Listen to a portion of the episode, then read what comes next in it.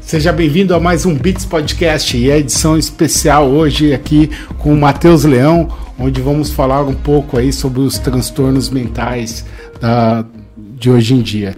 E eu queria agradecer imensamente aí por você ter aceito o nosso convite para a gente bater esse papo aqui. E eu gostaria que você se apresentasse, contasse um pouquinho aí de quem é o Matheus Leão.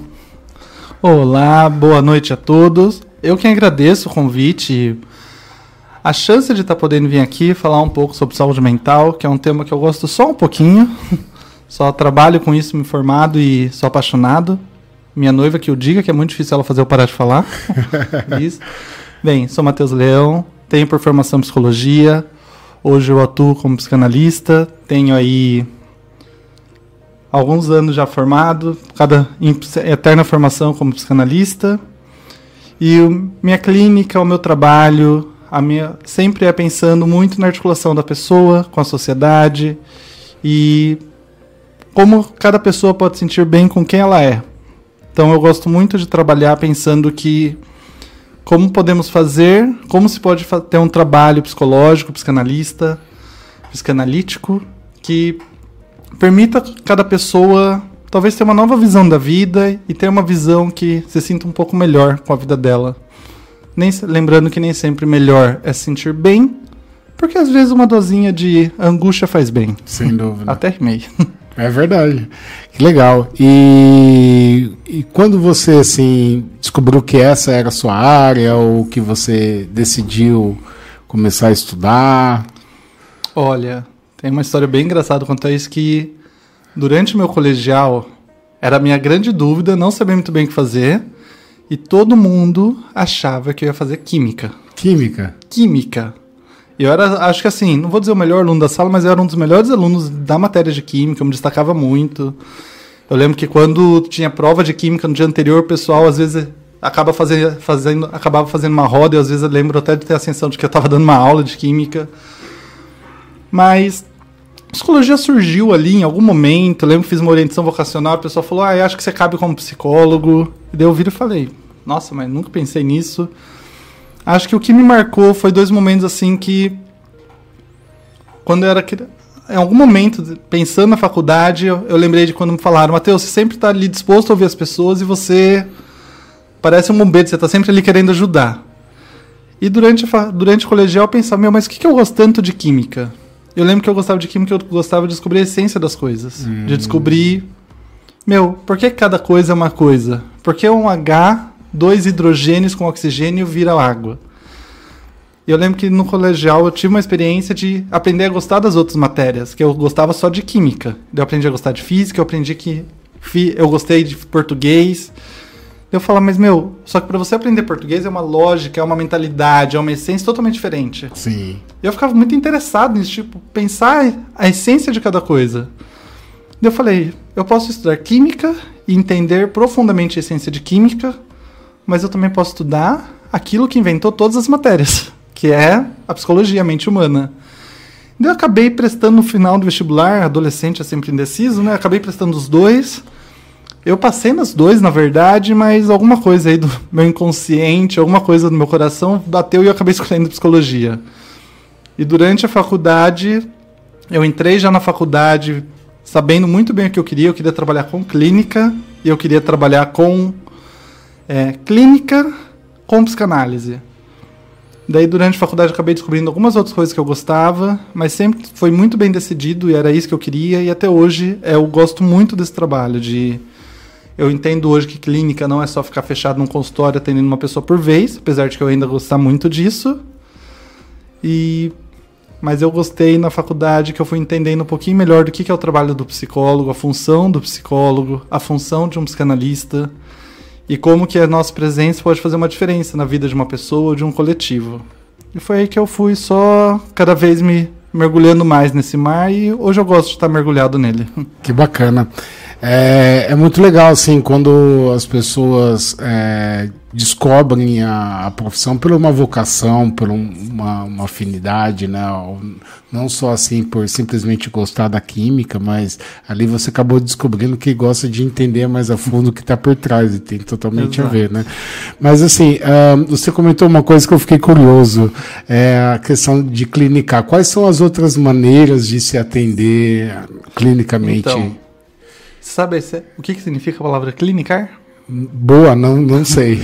clinicar vem do grego clinar. Clinar significa inclinar-se sobre. A tradução literal de clinicar seria de clínica, na verdade, não, não do verbo, da palavra clínica. Seria inclinar-se sobre o leito, inclinar-se sobre o doente. E daí, quando eu descobri, eu descobri isso quando eu comecei a trabalhar. Eu durante a faculdade comecei um estágio numa instituição psiquiátrica aqui do município, né? E eu ficava muito doido, meu. Na clínica eu tô atendendo uma pessoa lá por vez e beleza. Como que eu faço isso numa instituição, no hospital psiquiátrico onde eu tenho que atender? Na época eu acho que eu tinha 40 pacientes. E às vezes eu tinha que atender em grupo.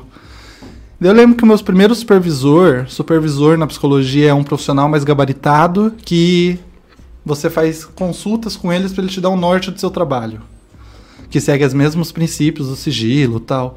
Eu lembro que o meu supervisor na época virou e falou: Matheus, você está atendendo 40 pessoas, se debruça sobre cada uma delas e o que, que você pode fazer por elas. E eu lembro que eu ouvi, eu descobri nessa época o conceito, a ideia de clinicar. Eu falei, é me inclinar sobre isso.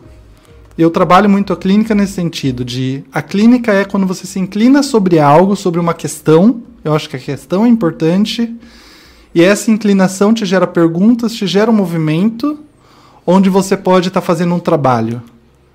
Então hoje eu considero que a minha clínica. Uma imersão, vamos dizer assim, né? Tipo... Exato. Eu acho que mais do que imersão, a vontade de emergir, porque a imersão é um processo. Uhum. E eu hoje eu considero que a minha clínica é justamente qualquer trabalho que eu faça como profissional, onde eu vou olhar através do, dos valores que eu criei como profissional, cada pessoa. E os valores que eu criei profissional é justamente o valor de olhar cada pessoa como um sujeito, como um indivíduo, dentro da sua singularidade.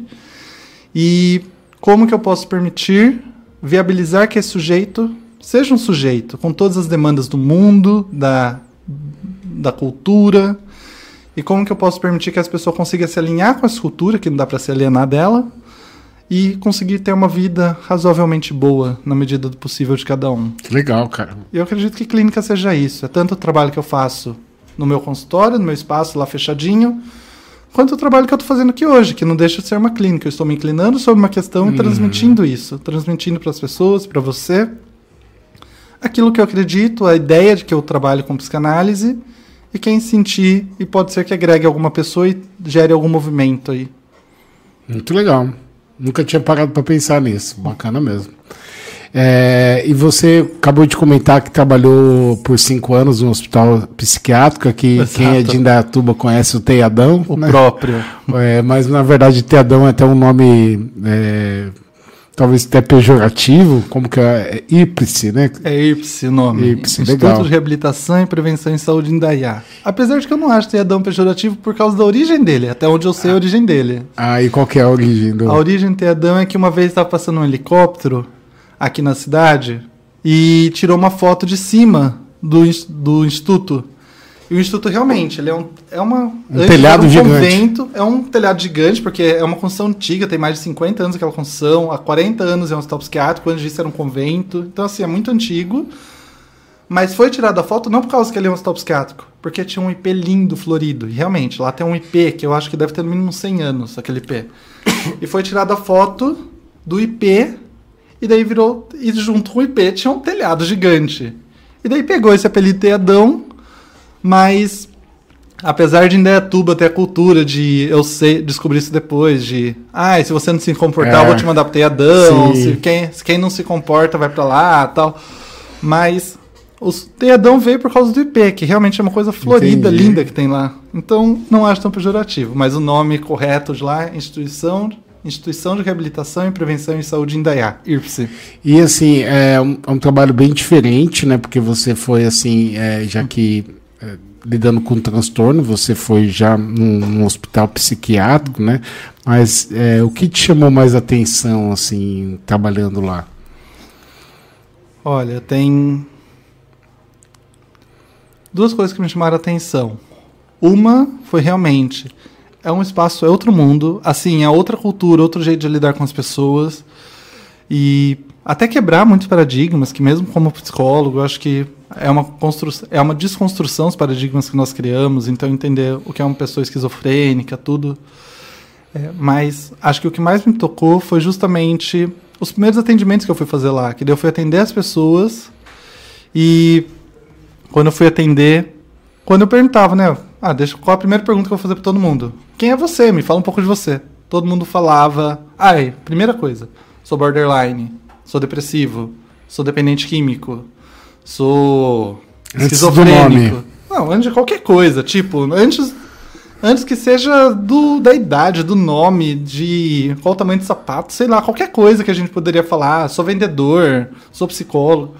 Mas eles escolheram como primeira apresentação, como primeira palavra, primeiro significante, o diagnóstico deles. Isso marcou muito que eu falei, meu, o quanto as pessoas estão identificadas e rotuladas por isso. Exatamente.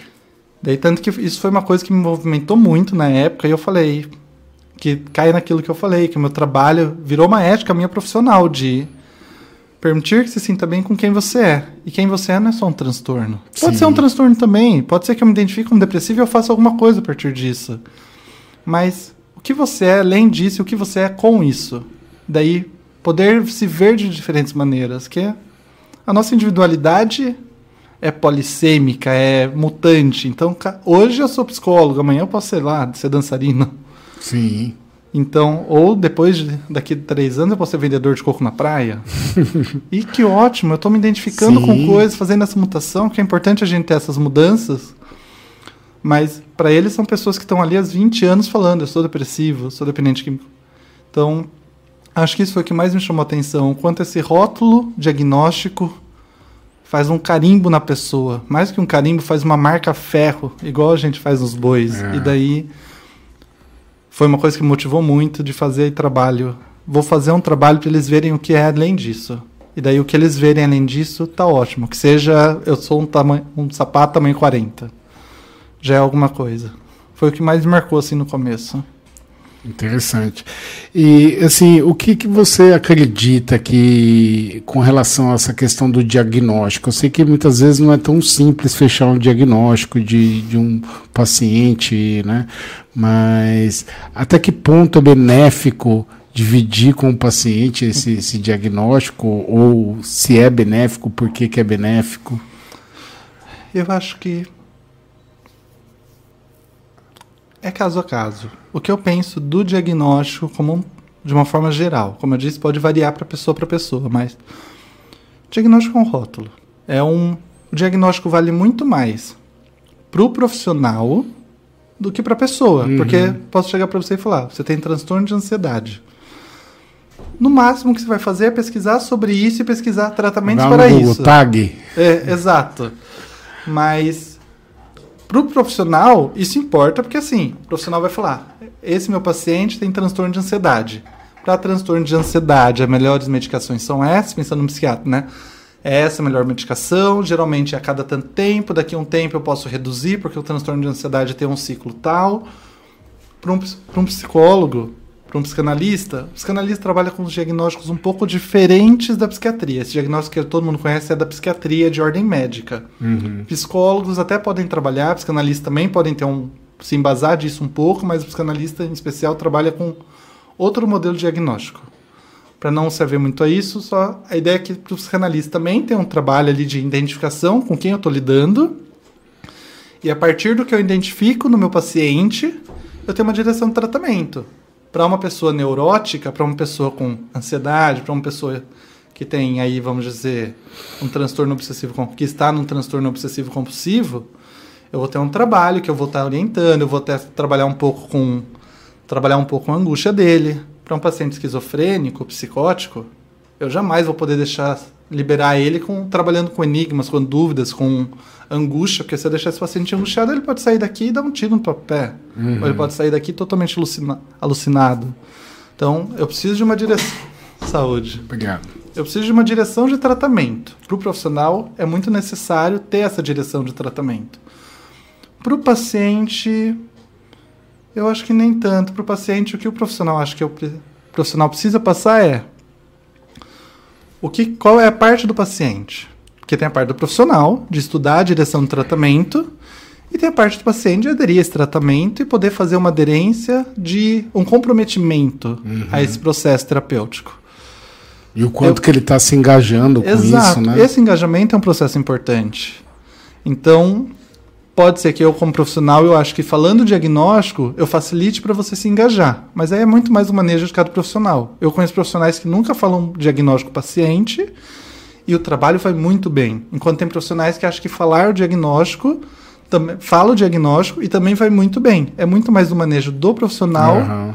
do que do paciente em si. A psiquiatria, como eu disse, depende um pouco mais desse diagnóstico e acaba utilizando um pouco mais junto com o paciente, porque é uma construção junto com o paciente, que ele trabalha com outro modelo de diagnóstico.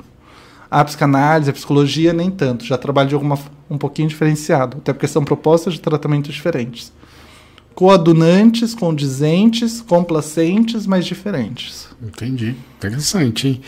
E eu fiquei aqui numa questão que talvez outras pessoas que são leigas, assim como eu, não saibam, tá? Então, desculpa se minha pergunta claro. foi muito leiga.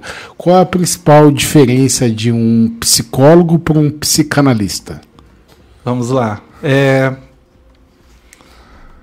Posso juntar, adicionar a sua pergunta ao psiquiatra? Claro, perfeito. Perfeito. Então vamos começar pelo psiquiatra, que é o mais fácil. Psiquiatra, profissional de formação médica com especialização em psiquiatria. Focos de tratamento: corpo orgânico. A interpretação da psiquiatria, vou falar de uma forma rasa, me perdoe os psiquiatras, mas aqui é um psicólogo psicanalista falando, então não vou falar com propriedade.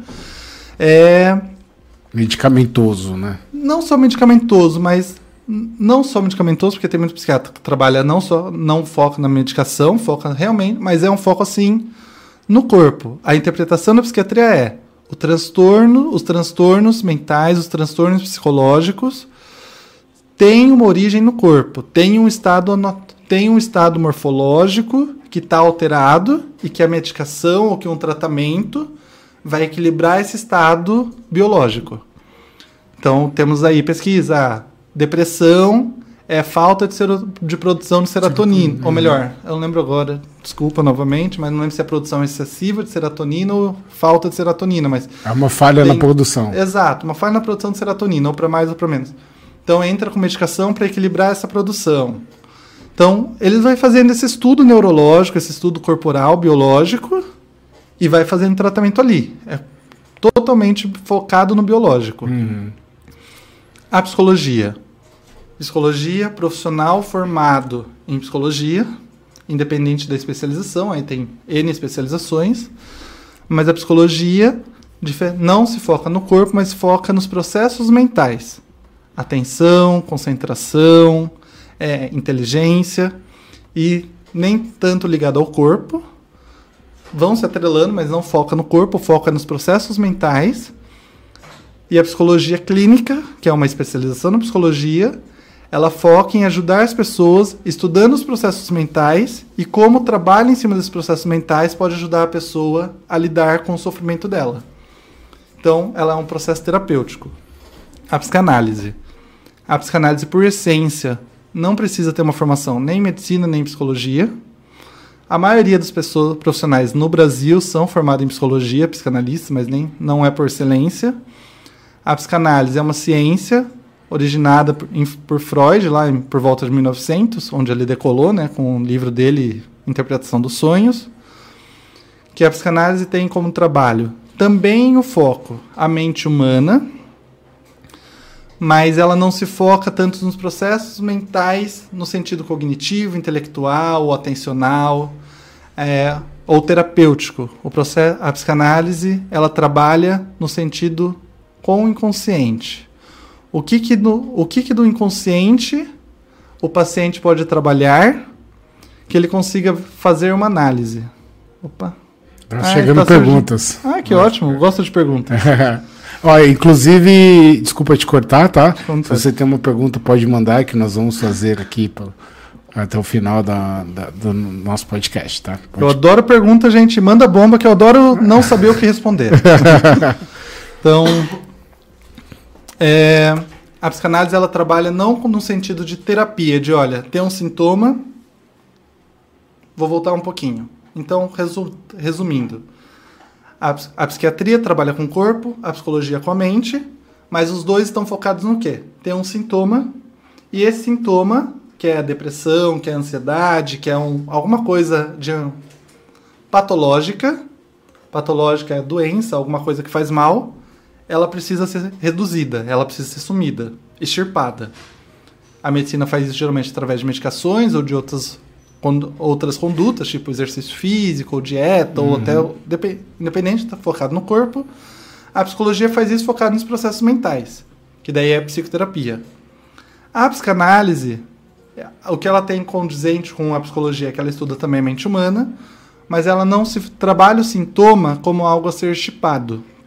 Ela trabalha o sintoma, aquilo que é angústia, aquilo que é sofrimento, como parte de uma pessoa, de um sujeito, de um indivíduo, e o processo psicanalítico se foca a como fazer essa pessoa lidar com esse sintoma, que nem, não necessariamente é algo bom ou ruim, mas que por excesso, tem essa questão também do excesso, que a gente estava até conversando um pouco antes, a dose letal tem uma coisa que está em excesso, e que a psicanálise trabalha com o processo de, tá bom, o que, que é isso para essa pessoa e como ela pode lidar com isso, não necessariamente querendo sumir, porque às vezes a ansiedade não precisa ser sumida, mas faz parte de todo um processo de história dessa pessoa, é a melhor Uhum. resposta que essa pessoa encontrou para a vida.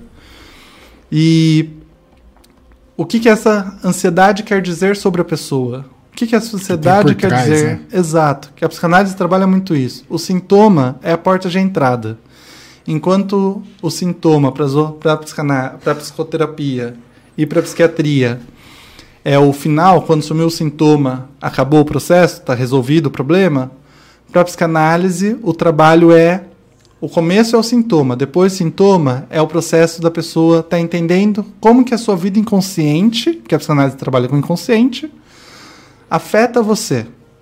E daí pode ser que a partir disso o sintoma acaba sumindo, geralmente na maioria das vezes acaba realmente atenuando, ou pode ser que a pessoa lide com esse sintoma de outra forma que não seja mais sofrimento. Tem uma história muito bacana, não é um paciente meu, é um paciente de um profissional que eu sou muito que eu gosto muito, que é o Alexandre Simões, que ele fala, é um paciente que tinha insônia. Daí foi procurar uma análise com um psicanalista para resolver a questão de insônia, que ele não aguentava mais não dormir. Daí ele fez uma sessão, duas, fez várias sessões. E daí no final das sessões, ele continuava com insônia. Mas ele descobriu que durante a insônia, ele era extremamente produtivo e a criatividade dele era flor da pele. E tem um detalhe, ele é artista. Se eu não me engano, é artista plástico. Esse cara começou a fazer telas quando ele tinha crise de insônia. Que legal. E daí ele fez desse sintoma alguma coisa dele, que faz parte dele, ele entendeu esse sintoma e começou a fazer algo a partir disso. Então o processo de análise, a psicanálise foca não numa cura, no sentido de eu preciso curar o sintoma, a doença, mas um processo de permitir que o sujeito fique bem com quem ele é. De autoaceitação, talvez. Não sei se de autoaceitação, porque nem sempre a gente aceita aquilo que a gente é. Mas talvez de aceitação no sentido de, tá bom, tem isso em mim, eu preciso fazer alguma coisa com isso. Uhum. Mas acho que muito mais num processo de. Eu gosto muito que a psicanálise faz, fala de por trabalho. Eu, eu nem sempre vou entender o que eu faço, porque a gente não entende inconsciente. Mas a gente faz alguma coisa com esse inconsciente. O inconsciente está ali pulsando, gerando ansiedade, coisa que a gente não entende. Tem coisa que a gente consegue entender no processo analítico, tem coisa que a gente não entende, mas esse não entender, eu consigo fazer alguma coisa com isso. E daí eu faço alguma coisa que talvez consiga fazer minha vida um pouquinho melhor. Que bacana, cara. E a imagem que eu sim eu tinha do, do psicanalista é de um divã, pessoa deitadinha. É, é isso mesmo ou depende também? Eu acho que Sim e não. É que assim, a psicanálise ficou muito famosa por isso. Freud trabalhava assim de uma forma muito categórica. Mas eu acho que a psicanálise foi evoluindo a partir disso. Eu gosto muito de um psicanalista que surgiu lá por volta de 1930, que é o Lacan. Ele quebra isso com todas as paredes. Ele quebra todas as paredes disso. E o próprio Freud já quebrava isso. Eu acho que a ideia do psicanalista é o trabalho onde haja duas pessoas: um paciente, um analisando e um analista. Como é isso? Se é no divã, se é no uhum. meio de uma uhum. praça, Aí vai variar de cada pessoa para uma. Entendi. Eu, particularmente, eu sou um profissional que eu adoro, vejo assim que não está dando muito certo o quadradinho. Eu levanto pro meu paciente e falo, vamos dar uma caminhada. E eu dou uma caminhada no, par no parque, no na época eu atendi, o meu primeiro consultório foi num shopping. Vamos passear aqui no shopping, vamos tomar um café ali. Então, eu acho que o Quebrar trabalho esse é a dois. estereótipo aí, né? Exato. O trabalho do psicanalista é a dois. Como isso é feito, vai variar de cada profissional. Mas se tem um analisante um paciente disposto a se implicar sobre o que ele fala e tem um analista disposto a escutar o que o analisante está falando, é psicanálise. Se tem um divã ou não, indiferente. Legal. E você falou dessa questão do, do inconsciente. Então o sonho está diretamente ligado, né? É, qual a importância das pessoas anotarem os sonhos quando lembram, para justamente poder trazer para o seu psicanalista ou poder entender como que, que você lida com essa questão dos sonhos? Eu. O sonho é diretamente uma manifestação inconsciente. É uma das manifestações. Eu acho que. Não necessariamente anotar, mas sim. O mais importante do que o sonho sonhado é o sonho falado. É, uma coisa que eu venho me deparando quanto mais eu amadureço profissionalmente é a importância da fala. Porque assim, você pode sonhar um sonho ele gera muitos sentimentos. Mas eu percebo que a grande importância daquele sonho é o que você consegue falar dele. Ou que talvez você tente falar, mas não consegue. Porque é aí que tem algum ponto, algum nó. E o sonho como uma manifestação direta do nosso inconsciente, dos nossos desejos, das nossas repressões. Repressão é sentido é uma, um termo psicanalítico que trabalha justamente aquilo que não consegue, que a gente não consegue vir para o consciente por questões de trauma, de alguma coisa. Mas então, já que o sonho tem uma manifestação, é uma manifestação direta daquilo que é inconsciente nosso, você dá uma importância para isso é legal. É quando você dá uma importância para isso, você tenta falar sobre isso, tentar falar sobre o que te incomoda, aquilo que te cutuca, e daí você vai percebendo algumas coisas. Eu gosto muito. Quem me conhece já deve estar manjado dessa brincadeira, mas como hoje é a primeira vez aqui, eu vou repetir ela mesmo, porque ela é boa. Quantos parafusos você viu hoje? Rápido? Pois, vai, vamos chutar aí. Que eu tenha reparado, acho que um só. Beleza. Vamos lá. Você tem 7 segundos, vai, que hoje eu tô gostando do número 7. Quantos parafusos você consegue achar em 7 segundos? Rápido. Vamos lá. Vixe, bastante. 1, 2, 3, 4, 5, 6, 7, 8, 9. Chega. Quantos? 9, mas tem muito mais. 9 parafusos, né? Por que será que você não conseguiu por que, que até então você não tinha conseguido ver esses parafusos? Pois é, porque eu não estava reparando nele, né? Exato. Tem uma questão do atenção. E o falar está envolto nisso. Quando você fala de alguma coisa, você está botando atenção naquilo. Você está botando atenção em alguma coisa sua. E se eu te trouxer aqui agora o marceneiro, ou a pessoa que ajudou a montar a sua sala, você vai achar muitos parafusos muito mais rapidamente, Sim, né? Você já sabe onde ele apertou. Exato. É, ele vai saber, ele vai te indicar, dar um norte, uma direção aqui. Uhum. E o trabalho psicanalítico é justamente esse, olha, vamos, não vamos tanto para esse lado, vamos para esse lado que aqui tem mais parafuso. E o psicanalista e o sonho é justamente isso. Quando é trago, trazido, quando vem um sonho de um paciente meu, é tipo, perfeito, vamos botar uma atenção aqui, vamos olhar para isso que, que esse sonho está querendo vir? O que, que você fala desse sonho? O que, que esse sonho traz? O qual que é o nó que esse sonho? Traz, né? Sentimento. Ou qual que é a dúvida? Eu sempre falo que eu penso que um sonho vem muito cheio de uma dúvida, de um. Deixa alguma questão. Que, bem, fisiologicamente falando, nós devemos ter talvez centenas de sonhos à noite.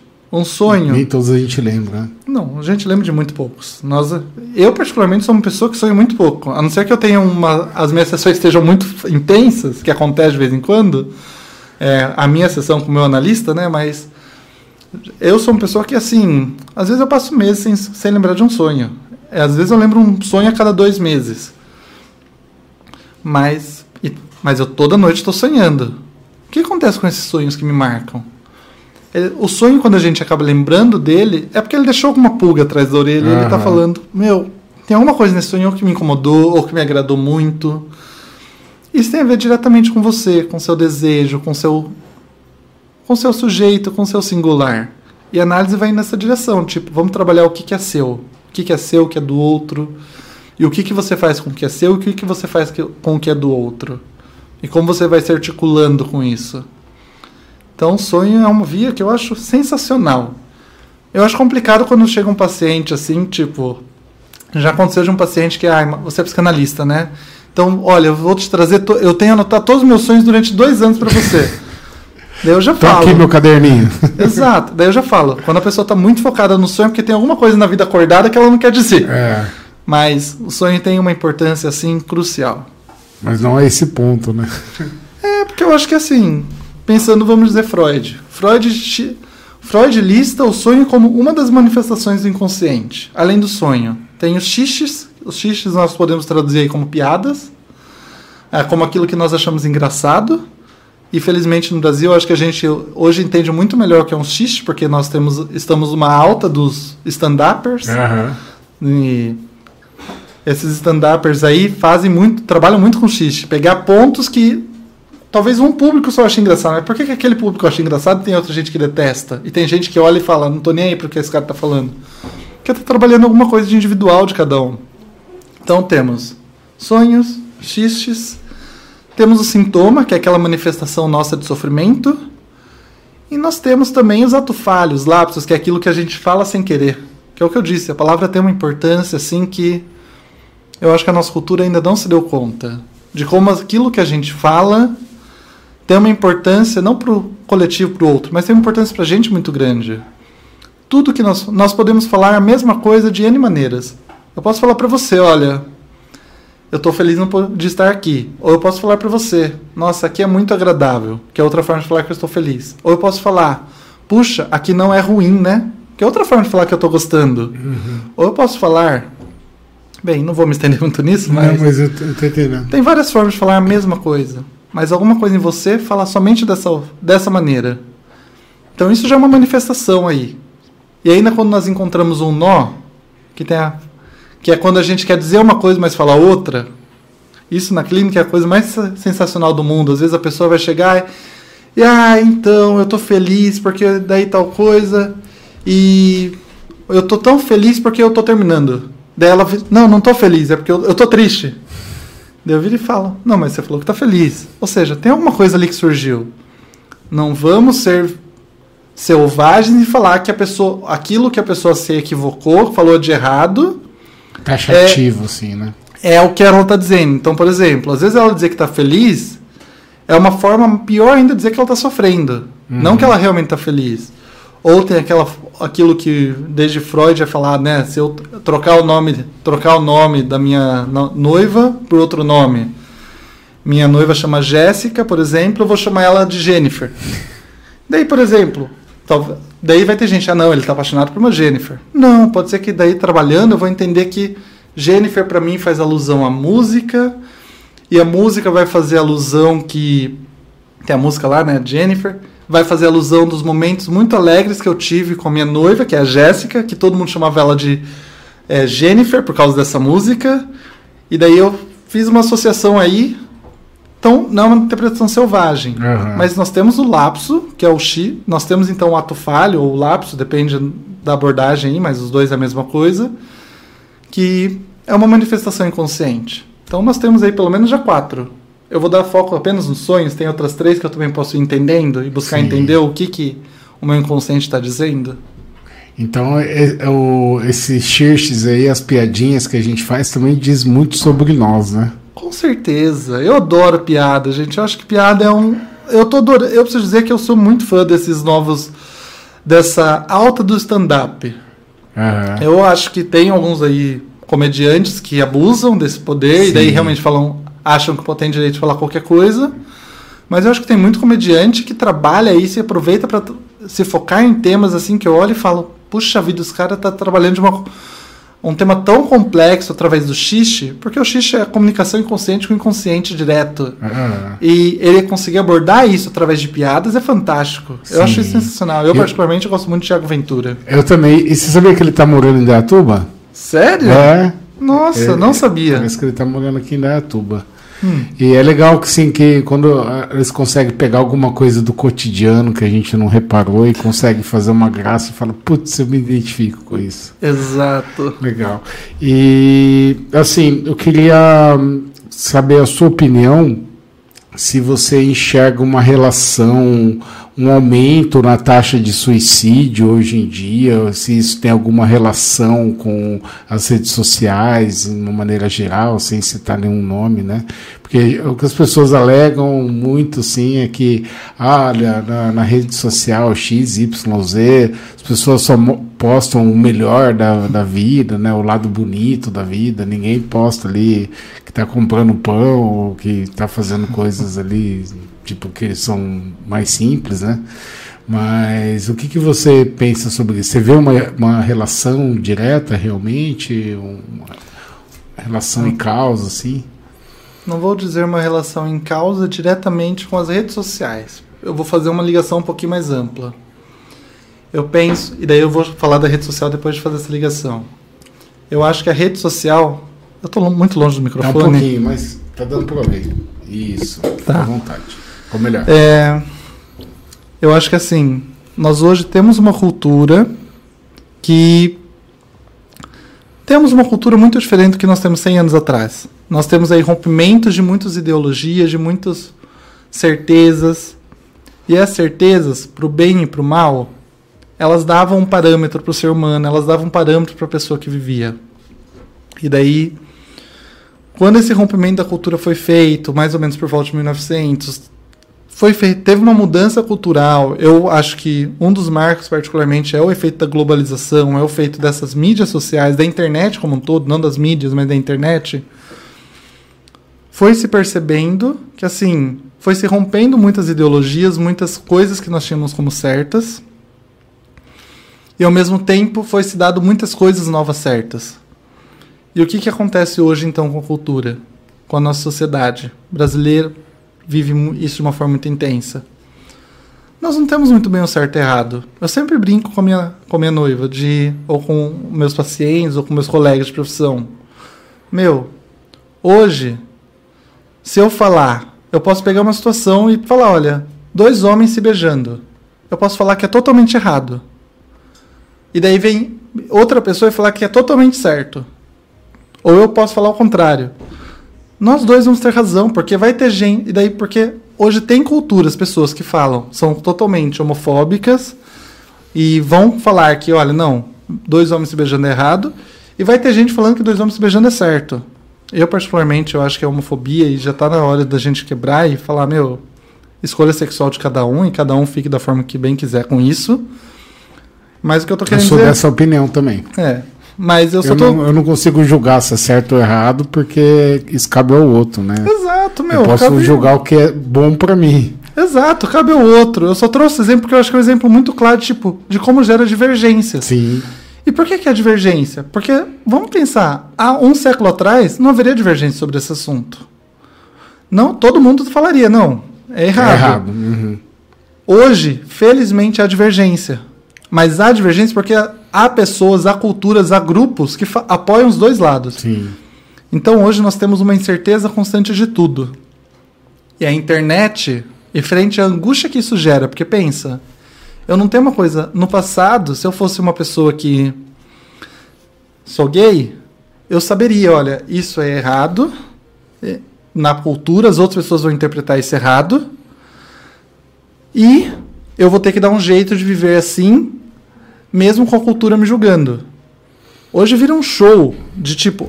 Hoje a pessoa vai ter um nó na cabeça, porque vai ter gente que vai te apoiar e gente, não, você tem que falar mesmo, vai lá, explana pra todo mundo, vai ter gente que falar pra você ser mais reservado, ou vai ter gente que vai chegar e falar pra você, não, a questão não é ser gay, a questão é que você não tem que ficar com ninguém, tem que ser assexual. Pensa o nó que isso dá na cabeça. Sim. Então, hoje nós temos esse ponto. Nós temos a seguinte contextualização cultural. Tudo pode ser certo e errado. Isso é muito bacana porque eu penso que estamos chegando numa etapa evolutiva, socialmente falando, que nós estamos abrindo portas para muitas coisas. Que nem hoje, felizmente, a homossexualidade é uma coisa mais aceita, como a gente estava conversando. Só que, por um lado, quando não, temos, não conseguimos criar um norte, ter, ter um parâmetro, isso vai gerando ansiedade e vai gerando angústia. E essa angústia e ansiedade é muito difícil de lidar. E daí a mídia social vem justamente para tentar tamponar isso, de tipo. Falando das mídias sociais como um todo, pode trazer qualquer uma aí, sem citar nomes também. Que até eu acho que se citar nome aqui tem um risco de processo? Não. Ah, bom saber.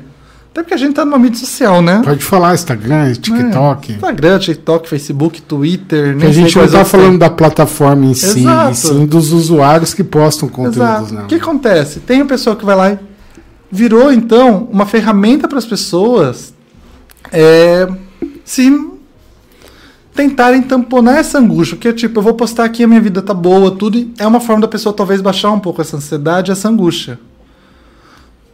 Mas é aquilo, voltando para aquela ideia de dose limite, tem um tem tudo um equilíbrio. Eu posso usar essa ferramenta como uma forma de talvez aplacar um pouco minha angústia e eu dar conta mas essa ferramenta também pode vir e falar, meu, a vida de todo mundo tá tão perfeita, porque hoje nós vemos muito de imagens, de coisa é. que e ainda mais hoje que tipo, como se tudo é certo, daí tem uma coisa que é divulgada, olha, é certo você ser popular, é certo você estar tá sempre feliz, é certo você estar tá sempre alegre, é certo você ganhar muito dinheiro, é certo você ser magro, é certo você ser alto ou você ser baixo, sei lá também o que, que é certo agora. E meu, e o Facebook acaba vendendo essas certezas e quem não se encaixa com isso, e eu vou te dizer, 100% das pessoas não se encaixam com isso. Sim. Não totalmente, vai ter certo. Eu me encaixo em ser alto, mas eu nunca vou me encaixar em ser feliz o tempo todo. Sim. E não é e não é vendido, por exemplo, e não é vendido isso no Facebook e no Instagram. Isso vai gerar mais angústia, porque, novamente, eu estou fora do que é certo. Eu não sei muito bem o que é certo e errado. Isso pode sim ter um reflexo direto. Não estou dizendo que eles são a causa principal, mas estou dizendo que são uma ferramenta que podem amparar essa angústia, essa ansiedade e podem dar sub subsídio. Mas ao mesmo tempo, né? Exato, mas ao mesmo tempo, tipo, tem alguns canais no Facebook, no Instagram, no TikTok que trabalha justamente uma contramão de tipo, meu, hoje eu tô triste. Tem uma participante que. É, eu tenho um evento em Setembro Amarelo, daqui a pouco a gente fala sobre ele. Isso. Mas ano passado eu tive uma participante no evento que ela é uma youtuber, foi uma influencer aí conhecida, tá, bem conhecida, que é a Ana de Césaro.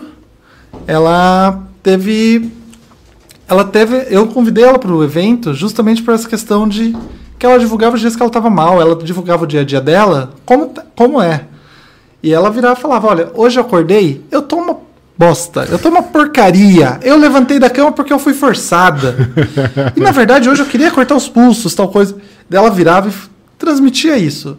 Eu fico pensando. Uma forma até de desabafar, talvez. Exato. E daí ela conseguiu transformar o YouTube, o TikTok e o Facebook uma ferramenta de catarse para ela. Vou pensar dos dois lados agora. Ela conseguiu transmitir para ela, olha, para eu não cortar meu pulso hoje, eu vou transmitir no YouTube, porque no YouTube eu não vou poder cortar o pulso. Mas ela conseguiu ali transformar essa ferramenta em algo útil para ela, para lidar com essa ansiedade, com essa angústia. E ela conseguiu também transmitir para as outras pessoas que, tipo, é permitido então ficar triste um dia ou outro, é permitido então. É normal que eu me sinta. É normal. Nossa, eu lembro, tem paciente meu que ele começa, ele tá ali, tem uma paciente minha que me marcou muito, tipo, acho que foi a primeira que aconteceu isso. Depois aconteceu mais vezes, mas essa como foi a primeira, marcou muito, tipo, ela começou a falar da vida dela, tudo.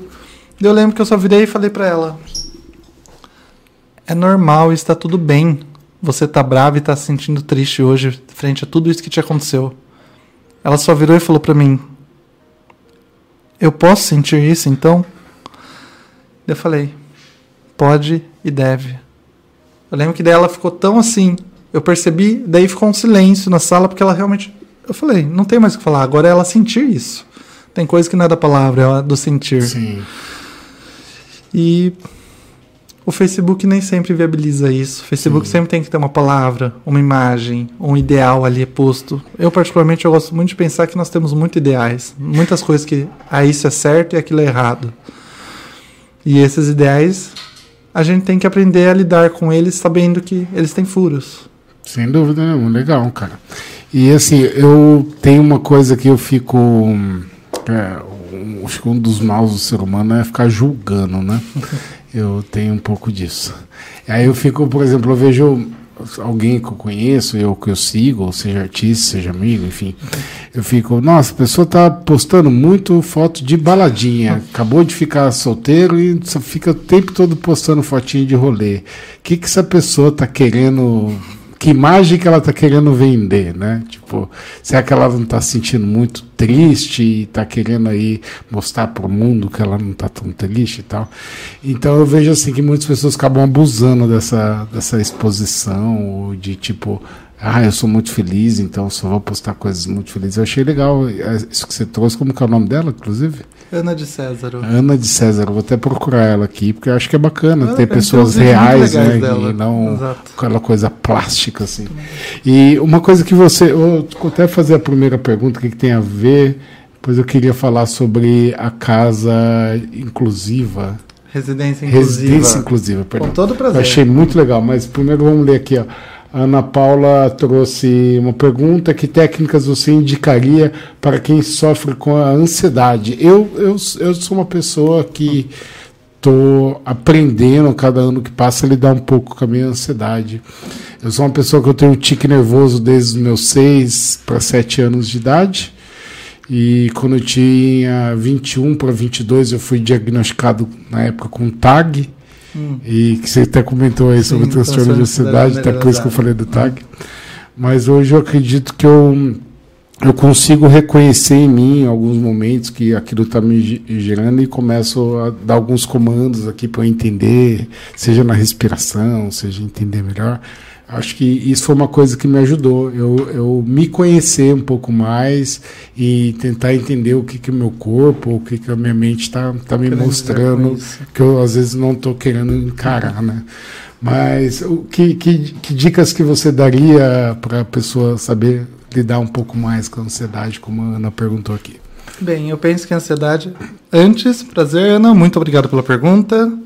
E eu penso que a ansiedade tem dois momentos para a gente lidar com ela de diferentes maneiras.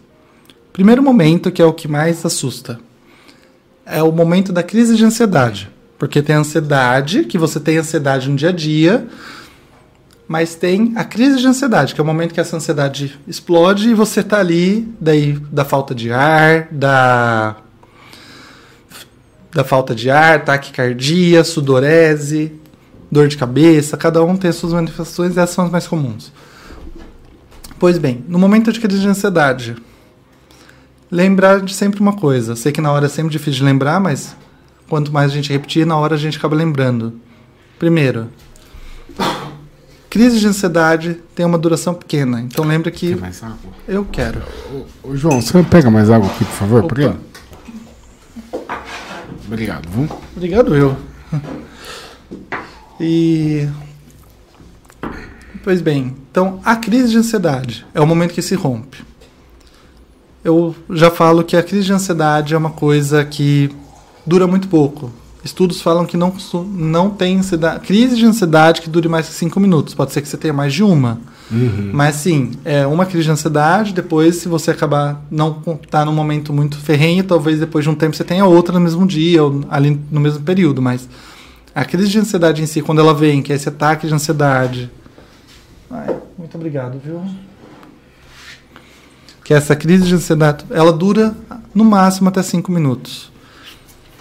Nessa hora, trabalha com o corpo. Que você pensar a ansiedade na hora da crise, você não pensa. É. Trabalhar com a mente é a pior coisa. Então é, se puder, em- tenha sempre um contato de referência para você poder estar ligando e já orienta esse contato. Olha, tente me distrair, converse sobre qualquer coisa. Não me pergunte o que, que é, o que, que me gerou crise ou tente me distrair com algum assunto, que seja bichinho de pelúcia ou futebol, não importa.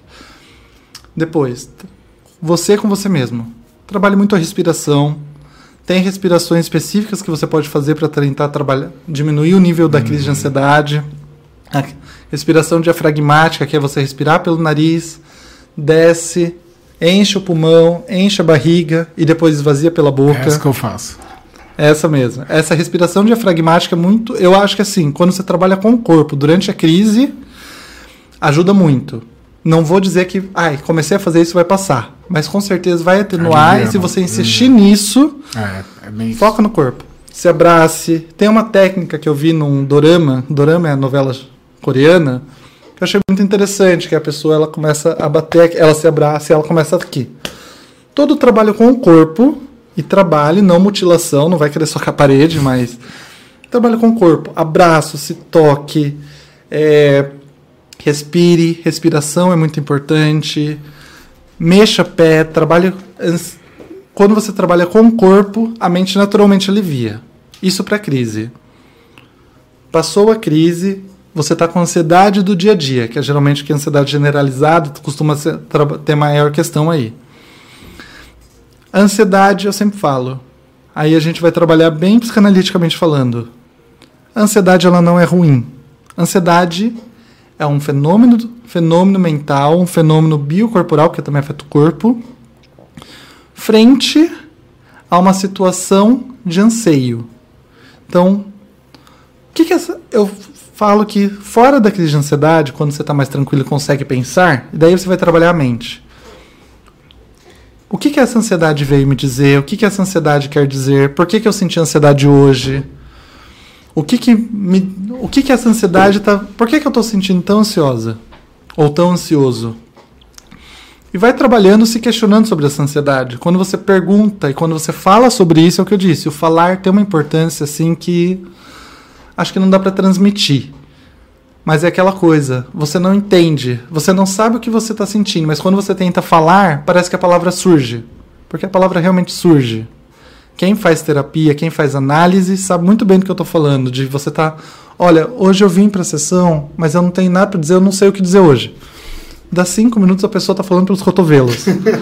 e é muito ruim isso acontecer, porque realmente a palavra surge. Você não sabe, mas a palavra vem surgindo, porque a palavra também vem do corpo. Lacan dizia, né, que é o psicanalista que eu falei, o inconsciente está nos poros da pele. E realmente, quando você trabalha o corpo, a palavra vem vindo, que a palavra vem para tentar dar forma para esse corpo.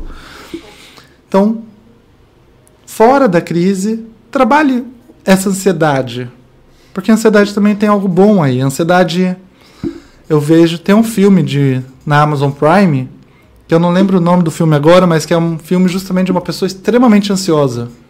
Meu, por um lado, as pessoas sofrem com uma ansiedade danada. Mas por outro, é uma pessoa extremamente meticulosa, organizada, que consegue fazer o trabalho dela com uma perfeição, exímia, maestria, com maestria. Então, assim, se a ansiedade faz parte de você, antes de lutar contra ela para assumir com ela, entenda o que, que ela significa na sua vida e para você tentar entender. Claro que eu estou dizendo que tudo isso falando so, sozinho, talvez eu falando aqui pareça fácil. Não é fácil, gente. É um trabalho. Eu falo muitas palavras. Trabalho. Porque nós lidamos, pensamos que trabalho é apenas aquilo que estou vindo aqui trabalhar para ganhar dinheiro. Não, trabalho vem justamente da essência de movimentar-se, produzir algo com aquilo que eu faço. E produzir algo com aquilo com a sua ansiedade, trabalhar com a sua ansiedade, justamente pensar o que que essa ansiedade faz na sua vida? E por que, que eu sou ansiosa, de onde que vem essa ansiedade, o que, que essa ansiedade quer dizer, tem a ver comigo. E daí, acho que só você se questionar sobre essa ansiedade, e daí aqui eu vou ser um pouquinho mais terapeuta, psicanalista, psicanalista, mas tenta não colocar muito julgamento em cima disso, porque quando a gente coloca ansiedade, ah, mas eu sou ansiedade é ruim, ou eu sou ansiosa porque no passado eu fiz tal coisa e isso me deixou muito ansiosa Tente colocar um pouco menos de julgamento e só trabalhar. Tá bom, sou ansiosa, isso é uma porcaria. É, mas talvez tenha alguma coisa boa. Essa reflexão fora da ansiedade, igual você falou, olha, eu fui entendendo o que, que essa ansiedade quer dizer na minha vida, o que, que gera ansiedade. E Se você talvez eu esteja sendo muito abstrato, Não. tenta pensar talvez tipo, por que, que hoje eu fiquei mais ansiosa do que ontem? Porque a ansiedade vai mudando. Aham. E daí talvez você vai entender, começar a entender um pouquinho mais sua ansiedade, que eu sou mais ansioso no dia que eu durmo menos, ou eu sou mais ansioso no dia que eu durmo mais. Eu sou ansioso no dia que eu tenho que encontrar o meu chefe, que eu, toda quinta-feira eu tenho uma reunião com o meu chefe e nesse dia eu sou ansioso. Então, isso é uma questão bem prática. Se eu sou mais ansioso nesse dia, porque eu encontro meu chefe, então o que, que eu posso fazer para ficar menos ansioso frente ao meu chefe? Daí eu, eu lembro de uma situação onde eu era muito ansioso na segunda-feira, que eu caí na balela de acreditar que segunda-feira era o pior dia da semana. Até que daí eu comecei a fazer aula de dança na segunda-feira. Meu, como eu começava. Eu comecei a amar segunda-feira, porque toda segunda-feira era o dia que eu ia acabar meu dia para ir pra aula de dança e eu adorava dança. Então, apenas eu comecei, eu comecei a aprender a manejar e a trabalhar a minha ansiedade. Você não vai sumir com ela, mas você vai trabalhar com ela. E trabalhar, tornando ela apenas uma ferramenta de trabalho, você vai entender o lado bom e o ruim. Não sei se podia ajudar, Ana, ou se tem qualquer questão referente a isso. Manda mais perguntas aí que eu tendo a falar demais, às vezes é abstrato, tá bom? Legal, ela até mandou aqui pergunta que a gente estava falando da diferença de psicólogo, psicanalista e psiquiatra. Ela perguntou e o psicoterapeuta. É, e, e qual, qual, qual que é a diferença? Onde ele se encaixaria Então, ali? é... vamos lá. Eu falei da psiquiatria, do psicólogo e do psicanalista. Tem uma hoje, se eu posso pensar, uma, uma quarta função aí, que são pessoas que trabalham com psicoterapias, mas o psicólogo faz psicoterapia, mas tem pessoas que não são psicólogos que trabalham com terapias alternativas, que também podem ter uma ordem de psicoterapia. Vou dar alguns exemplos. É... Uma que ficou muito na moda. Constelação familiar. Constelação familiar, não deixa de ser um modelo de psicoterapia. É, tem algumas outras abordagens aí que eu não vou tentar lembrar o nome de todas, mas são abordagens de pessoas que não são nem psicólogo, nem psiquiatra, nem psicanalista, mas que tenham, fazem aí algum curso, alguma coisa, e Uhum. começam a trabalhar como psicoterapeutas. Eu, particularmente, eu gosto muito dessas terapias alternativas, dessas psicoterapias. A única coisa que eu sempre sugiro. Infelizmente, hoje no Brasil, nós temos muitas escolinhas de psicoterapias. Tipo, olha, vou fazer constelação familiar. Eu vou fazer uma aula. Eu vou fazer uma aula, que é um final de semana. E daí na se- eu faço sexta, sábado, domingo. Na segunda-feira eu vou começar, eu vou atender meu primeiro paciente. Daí eu digo, gente, por favor, não faça isso. Pra quem faz isso, se controla um pouquinho mais, tipo, Se estuda, prepare, esse capacite, né? se prepara, se capacite, estude muito a sério. Porque eu trabalhei no Teadão, no IRPSE. Eu lá atendi muitos casos de pessoas que foram passar para psicoterapeutas não muito qualificados e surtaram por causa da terapia que sofreram, por causa do processo Em terapêutico. vez de ajudar, Exato. Então, assim, atrapalharam mais o paciente. Exato. Então, não estou dizendo mal das psicoterapias. O que eu estou dizendo é, infelizmente, é a área hoje que no Brasil tem muitos profissionais mal gabaritados. Tem muitos bons, mas também tem muito mal gabaritados. Igual tem na psiquiatria, na psicologia e na psicanálise também. Tem psicanalista que, assim, também faz um cursinho já sai chamando de psicanalista. Tem psicólogo que faz cinco anos de faculdade, depois nunca mais estuda, nunca faz uma supervisão, nunca fez a terapia pessoal. E tem psiquiatra que estuda, é, faz o curso, faz a residência e depois nunca mais estuda nada. Ainda está no CID 3, sendo que hoje já temos duas edições para frente, não vê atualização, não participa de conferência, nada. E isso é um ótimo indicador. Eu falo, você vai procurar um profissional? Veja se ele está ativo no mundo não acadêmico, acadêmico, mas de estudos. De, veja se ele está ativo, porque é um profissional que atende pessoas, tem que estar contextualizado, tem que estar sempre muito presente junto com esses estudos novos. Que nem eu falo, o jeito que se trabalha com esquizofrênico hoje é muito diferente do jeito que se trabalhava 20 anos atrás. Então, se eu não me atualizar com isso, o jeito que se trabalha com dependência química, o jeito que se trabalha com autismo. Hoje é o autismo que está em época. O autismo hoje está muito em época. E tem gente trabalhando autismo da mesma forma que se trabalhava 15, 20 anos atrás. Não, é. Autismo hoje tem muita pesquisa nova surgindo. Ainda é um assunto muito polêmico. Mas tem muita pesquisa nova surgindo que estão dando novos modelos de tratamento, novas direções de tratamento e que a gente tem que estar atualizado. Hoje nós temos um estudo aí, principalmente, temos estudos sobre a influência psicológica nas pessoas após, devido à pandemia. E temos, então, se eu não me atualizar, hoje, por exemplo, não dá para se diagnosticar uma criança de 4, 5 anos igual se diagnosticava 3 anos atrás, porque as crianças de 4, 5 anos hoje tiveram 2 anos em Já pandemia tem. isoladas. E o isolamento gera um efeito psicológico. Então, e pode gerar efeitos psicológicos que vão se parecer muito com TEA, com uma crise de ansiedade, até com uma, esquizof... com uma psicose infantil. E daí, TDAH, mas eu não, né? TDAH, mas não posso diagnosticar porque passou por pandemia, é outro processo. Então, vai ter que estar tá sendo feito muitas pesquisas para se atualizar. E se um profissional não está se atualizando com isso, seja psiquiatra, seja psicólogo, seja psicanalista, seja psicoterapeuta, desculpa, ele vai cair por terra. E é o que eu falo. Vai, vai ter uma atrapalhar, né? Vai, não, não pode, vai atrapalhar. Eu conheço muitos profissionais que eu conheço, tenho pacientes passando por profissionais que eu falo, pelo amor de Deus, como que o profissional tem coragem de fazer isso? E já hum. tive contato com profissionais que eu vi fazendo coisas que eu falei, ah, vai tomar banho. Falar tomar banho pra não falar palavra. É, isso que eu ia falar. Porque, olha, eu fico bravo com isso, hein? Viu? É, você estava comentando aí sobre novos tratamentos, novas formas de, de, de, novas abordagens, estudos. E sobre a cannabis, né, o canabidiol, o CBD, o THC, hum. o que, que você pensa sobre isso? Você quer me comprometer, né, cara? Não, não quero, só quero saber se, se existe algum estudo, se você viu alguma linha. Porque você comentou sobre o autismo, eu sei que tem uma linha de, de CBD, Sim. né? Que não é psicoativo, não tem nada a ver com, com, com a maconha em si, né? Exato. Bem, é. Não vou falar muito desse assunto, porque não é um assunto que eu me ligo muito, uhum. admito. Minha linha de estudos está indo mais para uma outra direção o que eu penso é é aquela história. Quando a gente trabalha o caso a caso, o, hoje eu tenho um paciente autista, amanhã eu tenho outro, não vou trabalhar da mesma forma. Eu sei que tem pesquisa aí que falam que tem para alguns pacientes o canabidiol tem efeitos muito positivos, seja para diferentes questões aí, seja para ansiedade, seja não sei se para autismo, isso eu admito que eu não vi, mas deve ter também.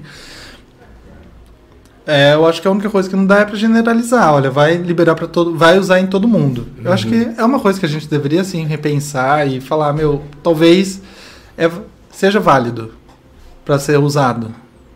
Daí, eu só, infelizmente, o Brasil tem se fecha em algumas culturas aí, tipo, não, vai ser assim, ponto final e não se abre. Sendo que tem muitas medicações lá fora que não chegam aqui, ou até modelo de tratamento. Ou que... quando chega muito caro, né? Ou chega muito caro, ou modelo de tratamento, que nem a minha noiva, que eu falo bastante, ela também é fonoaudióloga, ela trabalha também com pessoas, trabalha muito com autismo, aqui na, do lado, apesar... Ah, é? Que legal. Aqui na frente. Comunica e fala. Lá mesmo, olha, que estão trabalhando lá ainda até as nove da noite. O povo trabalha, mas e eles fazem um trabalho muito legal aqui, viu? Fantástico. A Elo também é uma, um, profissional maravilhosa aqui Sim. no nosso prédio que cuida de crianças com autismo, no espectro do autismo, né? Sim, eu particularmente com, na linha do autismo aqui em Dayatuba eu gosto muito do Comunique Fala, da Elo eu conheço também, acho ela fantástica. Então eles têm um trabalho assim sensacional. Realmente. E ela trabalha muito com isso e daí ela fala, meu, Matheus, quero fazer um curso para trabalhar com autismo. O curso só tem nos Estados Unidos. E não é nem de medicação, é um curso uhum. de técnica. E não chega no Brasil. Porque, tipo, o Brasil fica muito fechado a essas novidades. Infelizmente. Eu penso que o canabidiol, tá, a maconha, tá na mesma linha de, tipo, ainda tem muita reclusão quando se podia abrir. Realmente, vamos pesquisar o quanto isso é influente. Tem casos que são, sim, benéficos. Eu falo que tem, meu, tem casos assim que ações extremas são necessárias ou ações muito diferentes são necessárias, que nem eu falo. Freud nunca ia pegar e levar uma pessoa e caminhar no meio da rua, mas hoje no contexto que nós temos, na situação cultural que nós temos, é um trabalho que talvez seja necessário pegar e não vou atender num quartinho de 4x4.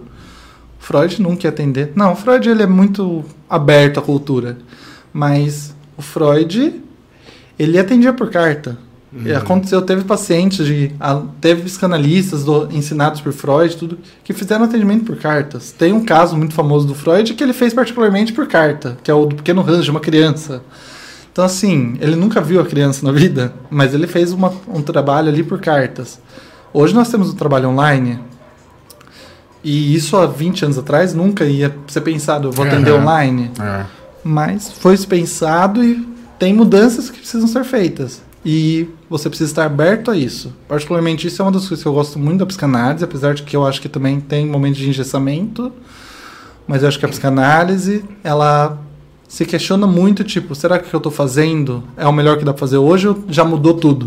O psicanalista, ele vive numa questão eterna. É uma angústia, a psica- a psicanalista vive numa angústia de que, tipo, eu nunca sei se eu estou fazendo tá certo ou errado, eu sempre vou perguntar, por mais que eu já faça isso há 40 anos.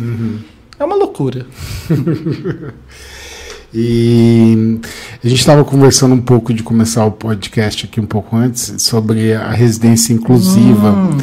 E eu achei um trabalho maravilhoso, sim, e ainda assim a gente é, vê com toda essa crise que o mundo estava passando aí, decorrência tanto da pandemia, de guerra, fome, inflação aí voltando a ser a realidade de muitos países, de muitos centros urbanos, e o Brasil acaba não sendo dife- muito diferente de- dos outros países. Mas aí você comentou uma coisa que eu achei bem bacana. Eu queria que você falasse um pouquinho sobre esse projeto, até para quem não conhece. Então, só para saber o que, que eu falei que foi bacana, pra ter certeza que vou repetir. Não, essa questão do, do trabalho que vocês fazem de pessoas que estão Ah, em tá. condição de rua, né? E, Sim. Bem, a Residência Inclusiva é um projeto aqui no município de Indaiatuba, faz parte da rede pública, não é um serviço particular. Quem administra é uma instituição, é uma, que é o CIASP, né? Mas a Residência Inclusiva é um ótimo modelo do que eu estava falando, sabe? De clínica, não é só você atender e fazer um trabalho de saúde. Clínica é quando você se inclina sobre uma questão. Eu acho que a Residência Inclusiva, nesse sentido, é um trabalho que surgiu justamente disso, tipo, eu estou inclinado sobre as pessoas com deficiência, eu estou me perguntando sobre as pessoas com deficiência. E daí eu vejo que tem pessoas com deficiência no município que a família não consegue cuidar ou não tem família. E a pessoa, devido à deficiência dela, ela não consegue se cuidar sozinha, ela não consegue ter uma independência ou uma, ou uma autonomia. Então, se pensou e na área do SUS, que é a parte de assistência social paralela ao SUS, né? Que o SUS é de saúde, o SUS é da assistência social. A residência inclusiva se há, é uma casa que se faz, que o município abre para poder acolher pessoas com deficiência, seja intelectual ou seja física, que ou seja outras questões aí que também o autismo acaba sendo considerado deficiência, mas isso é questão para outro dia. E seja uma deficiência qualquer da pessoa que é, ela não consegue se cuidar, ela não tem autonomia nem independência. E ela não tem uma família que consiga amparar ela, consiga ajudar, e ela ou ela não tem família, ela pode estar morando nessa residência inclusiva. E daí lá ela é acolhida, e daí feito qual o primeiro trabalho? Ela morar lá. Então ela vai entender que lá é uma casa dela e vai, lá dentro vai ser trabalhado como ela pode morar nessa casa. Então ele vai lá, ele vai ser estimulado a cuidar da casa, a fazer a faxina, a aprender a cozinhar. Se ele não sabe, que muitas vezes devido a nós temos uma cultura que muitas pessoas com deficiência é, você acaba não recebendo. Muitas pessoas com deficiência acabam ficando coitadinhas, então você não, não são estimuladas. Então elas nunca são estimuladas. Olha, você não vai lavar louça, não precisa lavar louça, querida, vem aqui. Ou não, querido, desculpa, não, fica aí na sua cama enquanto eu arrumo o seu armário. E pessoas com deficiência têm muito potencial, gente. Não é porque elas são deficientes que não tem potencial. Eu falo, todo mundo tem sua deficiência. Eu, particularmente, tenho uma deficiência atencional terrível. Eu me distraio com uma mosca. Então, assim, eu sério, eu me distraio assim absurdamente. Eu falo que eu nunca fui diagnosticado com déficit de atenção, porque quando eu era novo, adolescente, isso não existia muito na minha época. E hoje eu tenho as ferramentas para lidar com isso. Mas. Então, eu me distraio muito facilmente. É um déficit atencional, é uma deficiência. E tem pessoas que têm deficiência, ou na parte cognitiva, ou na parte física. E daí, novamente, a gente volta para aquele rótulo. Eu vou fechar o rótulo das pessoas? Deficiente? Ou eu posso falar, ela é uma pessoa com deficiência que tem outras coisas com potencial além disso. E daí a residência inclusiva vem. Vamos dar, vamos abrir uma casa onde as pessoas podem ser acolhida e ser tratada como uma pessoa que tem deficiência. A deficiência faz parte dela, mas é uma pessoa. Então, estimula-se ela a cuidar da casa. Lá, claro, nós- por ser uma instituição, por ser uma parte da prefeitura, nós temos a faixa, temos auxiliar de limpeza, nós temos os cuidadores que ajudam a fazer uma parte, a cuidar da pessoa. Se ela não consegue tomar banho, ela é, dá um banho nela, tudo. Mas todo momento é provocando as pessoas a, A ser a mais ser- exato, independente. a estimular a ser uma pessoa, não ser um deficiente, ser uma pessoa. Legal. E daí a residência inclusive é esse projeto aqui em Dayatuba, particularmente eu estou lá faz um pouco mais de um ano, estou apaixonado pelo projeto. Até eu já me apaixonei pelo projeto. Então, te convido um dia se quiser ir lá. E, e isso que eu ia perguntar, como que funciona até para quem quer ajudar ou que- quem quer conhecer um pouco mais do trabalho? Então, faz parte do CIASP, né? O que eu indico é, como essa parte organizacional já não vou falar muito, porque senão minha coordenadora puxa minha orelha. Lice- a Adriele, me perdoe. Mas, que é uma ótima coordenadora por sinal. Então, essa parte administrativa eu já não conheço, Uhum. mas eu sei que liga para o CIASP. Tem o telefone CIASP, né? Que é uma instituição bem conhecida aqui em Dayatuba. Sim. Liga pro CIAS e pergunta, ah, eu queria saber um pouquinho mais da residência e tal.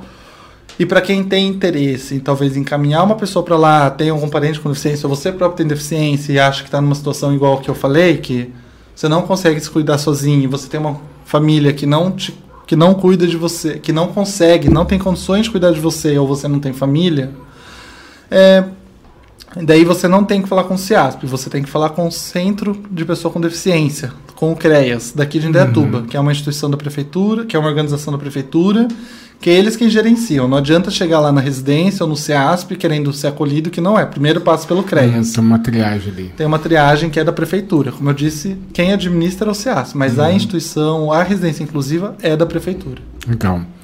E com relação ao- ao- aos laços, né? Cada mês É. agora tem um laço e eu, eu particularmente acho muito bacana, gosto principalmente quando as empresas se envolvem, não só em posts e redes sociais, mas a propor debates, é, questões, é, até algumas ações para fazer as pessoas refletirem sobre isso, né? Por exemplo, estamos aí no mês de setembro, né? O Setembro Amarelo, que é justamente para ah, não é o combate ao, ao suicídio, mas a prevenção, talvez, né?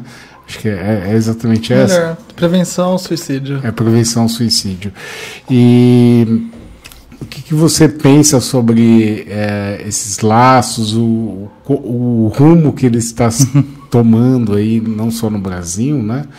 Mas queria que você comentasse um pouquinho, até para a gente introduzir um pouco o seu evento. Ah, perfeito. Vamos. Eu gosto muito desse movimento de assim. Eu gosto muito de trabalhar essa questão, botar atenção em algo, conscientizar sobre algo. E eu acho que o Setembro Amarelo, é, junto com o Outubro Rosa, com o Novembro Azul, são os primeiros movimentos com muita, que criaram muita força. Hoje nós temos praticamente. Praticamente não, acho que todo mês hoje nós temos uma cor diferente, um laço diferente. E tem mês que tem dois ou três, que nem em setembro. Agora também tem o setembro verde, que é para pessoa com deficiência. Não lembro se é autismo ou deficiência. Mas tem vários laços aí. Mas setembro amarelo, acho que depois do outubro rosa e novembro azul, setembro amarelo foi o primeiro que veio com força. E foi o primeiro que veio com. Trabalhando não aspectos do corpo, de ai, prevenção ao câncer de mama, prevenção é, Do- exato. É, mas trabalhando no aspecto mental, um de saúde mental. E esse aspecto, ele justamente vem com muita força. Tem o Janeiro Branco também, que é o de saúde mental, né? Tem os outros. Então, todos esses laços trazem justamente isso que eu penso. É você botar atenção em algo. É permitir que as pessoas se questionem sobre algo e chamem atenção para algo. E chamando atenção, põe as pessoas a falarem. Quando falam, é aquilo que eu falei. A fala é importante. Quando você fala sobre algo, você cria coisas novas e abre espaço. Então eu gosto muito desses movimentos aí dos laços. Legal. E assim, ahn, como identificar alguns sinais que a pessoa pode dar de que ela realmente não está bem, que ela está com alguma crise e que essa pessoa pode ser um suicida em potencial, vamos dizer assim.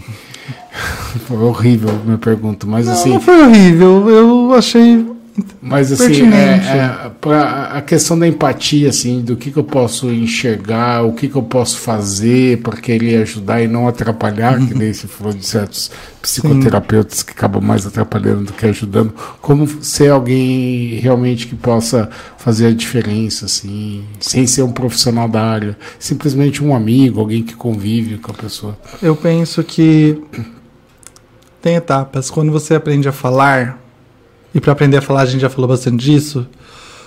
Quando você fala, você desenvolve uma habilidade que é o que responde sua pergunta. Você desenvolve escuta. Quando você fala, fala, fala sobre, você aprende a falar sobre as suas angústias, sobre as suas questões, você aprende a se escutar. Que eu acho que a análise particularmente é o que faz isso com maestria. A análise como psicanalista, com a psicanálise faz o quê? Não faz uma pessoa se curar. A psicanálise faz uma pessoa aprender a se escutar. Você escuta aquilo que você diz e você escuta de outra forma. Quem faz análise sabe do que eu estou dizendo. E eu acho que é justamente a melhor forma. Você não precisa fazer uma análise para aprender a escutar. Claro, tem uma escuta que você desenvolve muito diferenciada. Mas tem um texto até que eu tenho um blog também, que eu, é um texto que eu gosto muito, que eu trabalho, eu trago justamente isso. Como ajudar uma pessoa, como ajudar uma pessoa que está em sofrimento, ou ajudar alguém que tem um transtorno, qualquer coisa, ou sofrimento que seja. Eu não gosto nem muito da palavra transtorno, gosto da pessoa que está em sofrimento. Então, escute, porque se cada caso é um, não adianta chegar para o seu sofrimento e falar, olha, eu resolvo meu, eu resolvi o meu sofrimento dessa forma, resolva dessa forma também. Ou- Eu particularmente detesto quando as pessoas chegam e falam, mesmo que seja pra, encaminhe para mim, tipo, seguinte, você tá sofrendo, vai para terapia. Eu odeio quando fazem isso. E até se pode, vai para terapia com o Matheus. Não, gente, pode fazer isso, é até legal fazer isso, mas faça no timing certo. Primeiro escuta a pessoa, tipo, olha, eu vejo que você não tá legal. Eu vi que não tá muito interessante. Eu vi que não tá muito interessante. Eu vi que você tá aí sofrendo com alguma coisa, tá com alguma angústia. Você me fala um pouquinho o que está acontecendo. Será que eu posso ajudar de alguma forma? Se coloque numa escuta. Carl Rogers, um terapeuta humanista, falava: se coloque numa escuta empática, que é escutar sem julgamento ou sem buscar uma solução. Apenas escute. A pessoa às vezes, e a- por mais que a pessoa fale, ah, eu quero que você me ajude, tal coisa, primeiro fala, olha, eu vou te ajudar, mas primeiro fale. Deixa eu te escutar, deixa eu entender o que está acontecendo, deixa eu entender onde está o problema. E por mais que às vezes você ache que já entendeu, desculpa, Imagina. por mais que você já entendeu, continue escutando. Sempre escute mais um pouco, porque quando você coloca uma escuta e a pessoa sente que você está sendo, se sente escutada, isso já é de um alívio tremendo. E aí você tem espaço para poder ajudar alguém, porque se você já chega chegando, tipo, a não ser que já seja uma pessoa com a pessoa já tem uma baita do- de um vínculo com você, já, né? é, a maioria das vezes que você vai chegar chegando, mesmo que tenha muito, muito vínculo, a pessoa vai olhar, "Ah, essa pessoa nem, tá, não, nem sabe do que está falando, é a minha vida, ele nem entende a minha vida. Mas quando você se põe a escutar, quando você se põe a tentar entender um pouco o lado daquela pessoa, se coloca numa escuta empática, você já vai abrir espaço. Primeiro, você já vai ter ajudado muito só de ter feito isso. Mas se você quiser se comprometer um pouco mais, se você se sente necessário a se comprometer um pouco mais em ajudar aquela pessoa, que pode ser que às vezes você também escutando, você pode sentir que tipo, eu não dou conta de ajudar essa pessoa. E tudo bem. Não tem problema nenhum você se perceber que não dá conta. É importante nós percebermos os nossos limites. E se, se você se esforçar, vai dar merda. Mas se você ouviu, já que é uma baita numa ajuda, assim eu digo 80%, mas você quer se comprometer com os outros 20%, então talvez. Daí você chega pra pessoa e fala: Olha, talvez eu escutei você. É, já pensou em buscar uma terapia? Eu vou com você na primeira sessão. Ou eu acho, você pensou em ir num psiquiatra. Tudo bem. Ou em outro caso, às vezes você pe- às vezes eu falo, quando você escuta, algo de mágico acontece e do nada surge uma luz na sua cabeça de essa pessoa não está precisando de terapia, ela está precisando de um amigo. Ou essa pessoa não está tá precisando de um amigo, mas também de uma terapia. Ou está precisando, não sei, ou ela precisa de dinheiro, ou ela está precisando respirar. Então, vamos passear um pouco, vamos para um bar. Ou.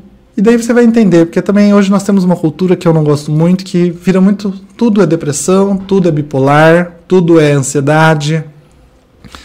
E é aquilo que eu digo. Nós temos tudo isso. Depressão é o quê? É uma tristeza extrema. Todo mundo tem direito de ficar triste. Eu já atendi uma pessoa que, tipo, ela estava diagnosticada com depressão, todo mundo falava que ela estava depressiva e. Todo mundo falava que ela estava depressiva. Daí ela falou: ah, então tem que procurar um psicólogo. O pai dessa pessoa tinha morrido fazia acho que um mês. Nossa. E, gente, eu falo: isso não é depressão, Ia isso ser é um estranho luto. se ela não tivesse triste. né? Exato.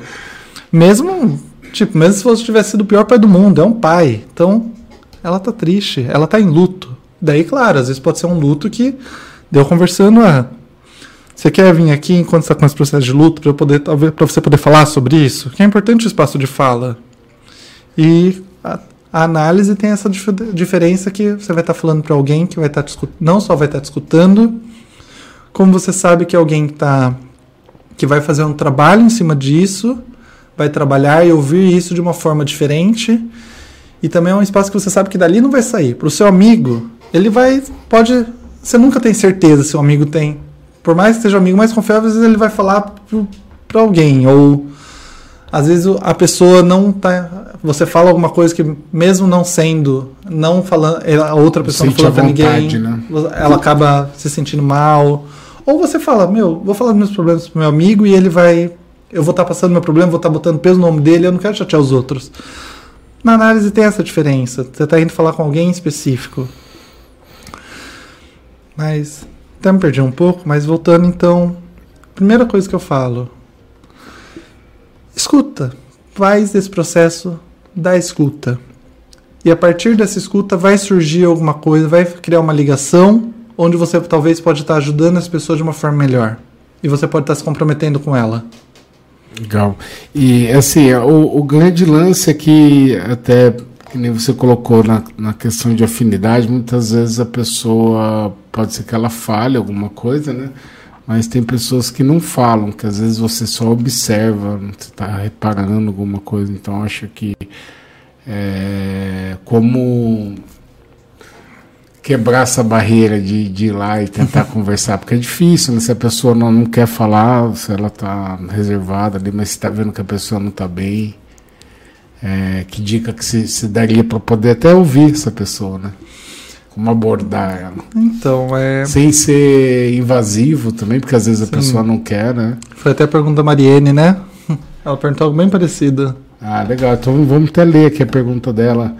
É, Como evitar a exposição da pessoa em sofrimento no ambiente profissional sem estigmatizá-la? Sim. Daí já tem até a linha pergunta sim que eu acho que encaixa, que é rodas de conversa no ambiente profissional. Colaborar- colaborariam para a diminuição das crises de ansiedade e depressão? É, Então vamos por parte. Vamos partir da segunda pergunta. Já falo, chego na primeira. Eu acho que. Primeira pergunta, eu falo que tem que partir da gente. Se parte da gente, qual que é a sua ansiedade de querer ajudar o outro? Porque eu falo, aquela pergunta que eu fiz não é à toa. Primeiro escuta, ou veja, que ver também faz parte de escutar, né? Você viu que tem alguém em sofrimento. Você viu que tem ali alguém que não tá legal. Daí você tá vendo, tá escutando as pessoas. Só isso já é um passo. Se pergunta seriamente: eu tô em condições, eu tenho capacidade e vontade de dar conta de ajudar as pessoas? Porque uma coisa eu falo, é não às vezes a gente se acha que tem a nossa questão de que o outro está sofrendo e o outro não pode sofrer, tal coisa, então. E daí você vai querer ajudar, e daí você espana. Porque é muito difícil, gente. Quando a pessoa está em sofrimento, o que ela precisa realmente é de uma escuta sincera, de uma escuta empática e de uma presença sincera. Presença sincera é uma pessoa que esteja realmente ali, tipo.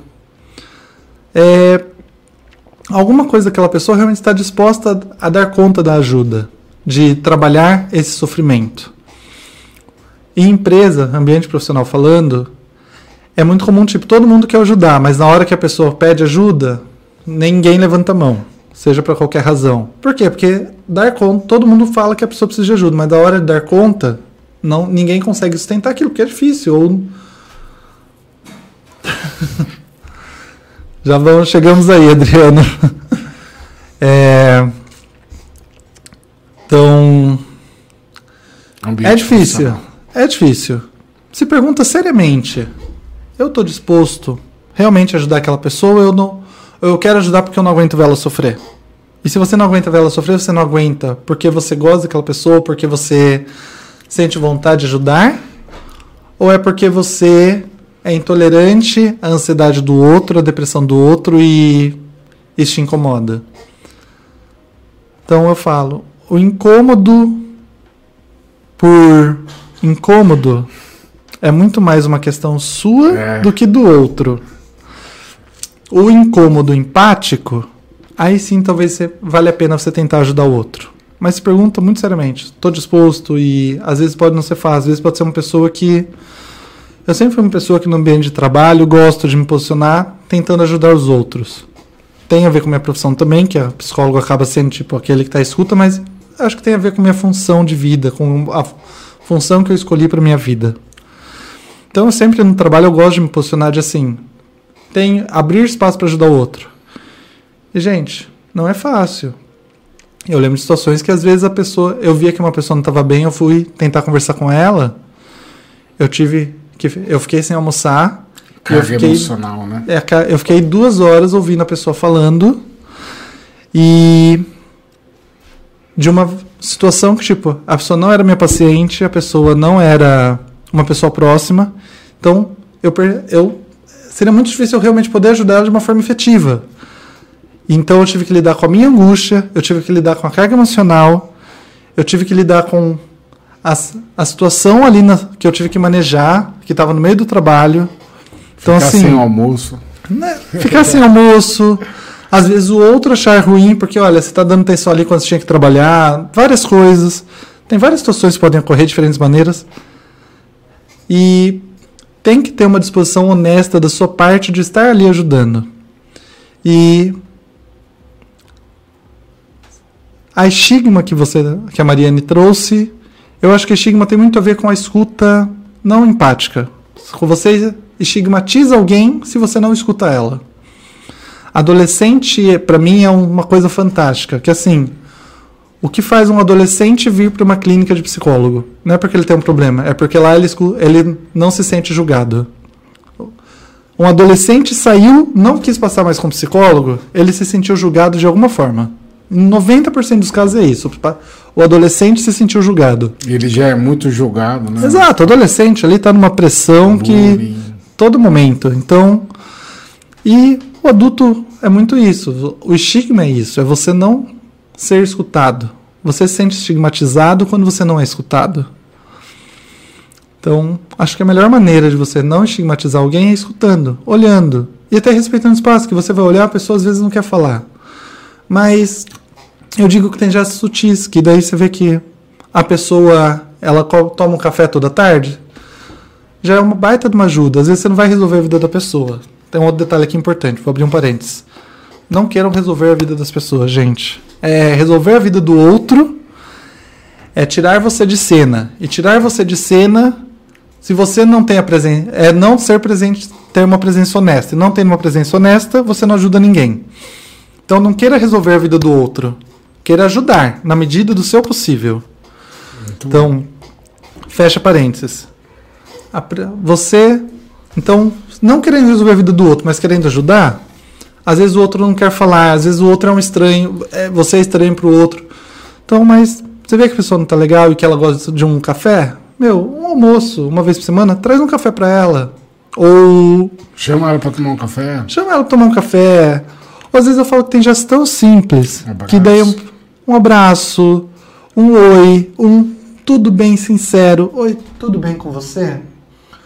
Ou às vezes, tipo, tem tantas coisas simples, sutis, que daí já vão ajudar as pessoas e, e só você colocar as pessoas na posição de pessoa, não de doente. É, de uma forma simples, mas você já vai estar ajudando muito. Essa escuta, eu acho que, para resumir as conversas que já está tá explanando muito e às vezes é importante sintetizar, escuta. Escuta, simpa, escuta empática, de olhar para aquela pessoa, eu estou olhando para você e eu, tipo, se perguntar, não falar, ah, eu estou vendo isso, isso, aquilo. Você se pergunta, quem eu estou vendo? O que, que eu estou vendo? Ele está sofrendo ou não? O que, que ele gosta, o que ele não gosta, por que, que ele está sofrendo. Essa escuta que você faz, essas perguntas, faz parte da escuta. Às vezes você pode perguntar isso para ele, ou você pode se perguntar e começar a olhar para essa pessoa de uma forma como pessoa. O que, que essa pessoa faz? Quem ela é? Olha para a pessoa como pessoa. Só isso já vai fazer uma diferença tão grande.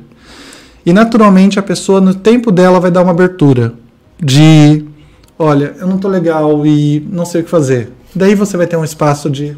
Já pensou em buscar um terapeuta? Já buscou? Já pensou em buscar um psiquiatra? Já pensou em fazer tai chi? Já pensou em jogar Yoga. truco?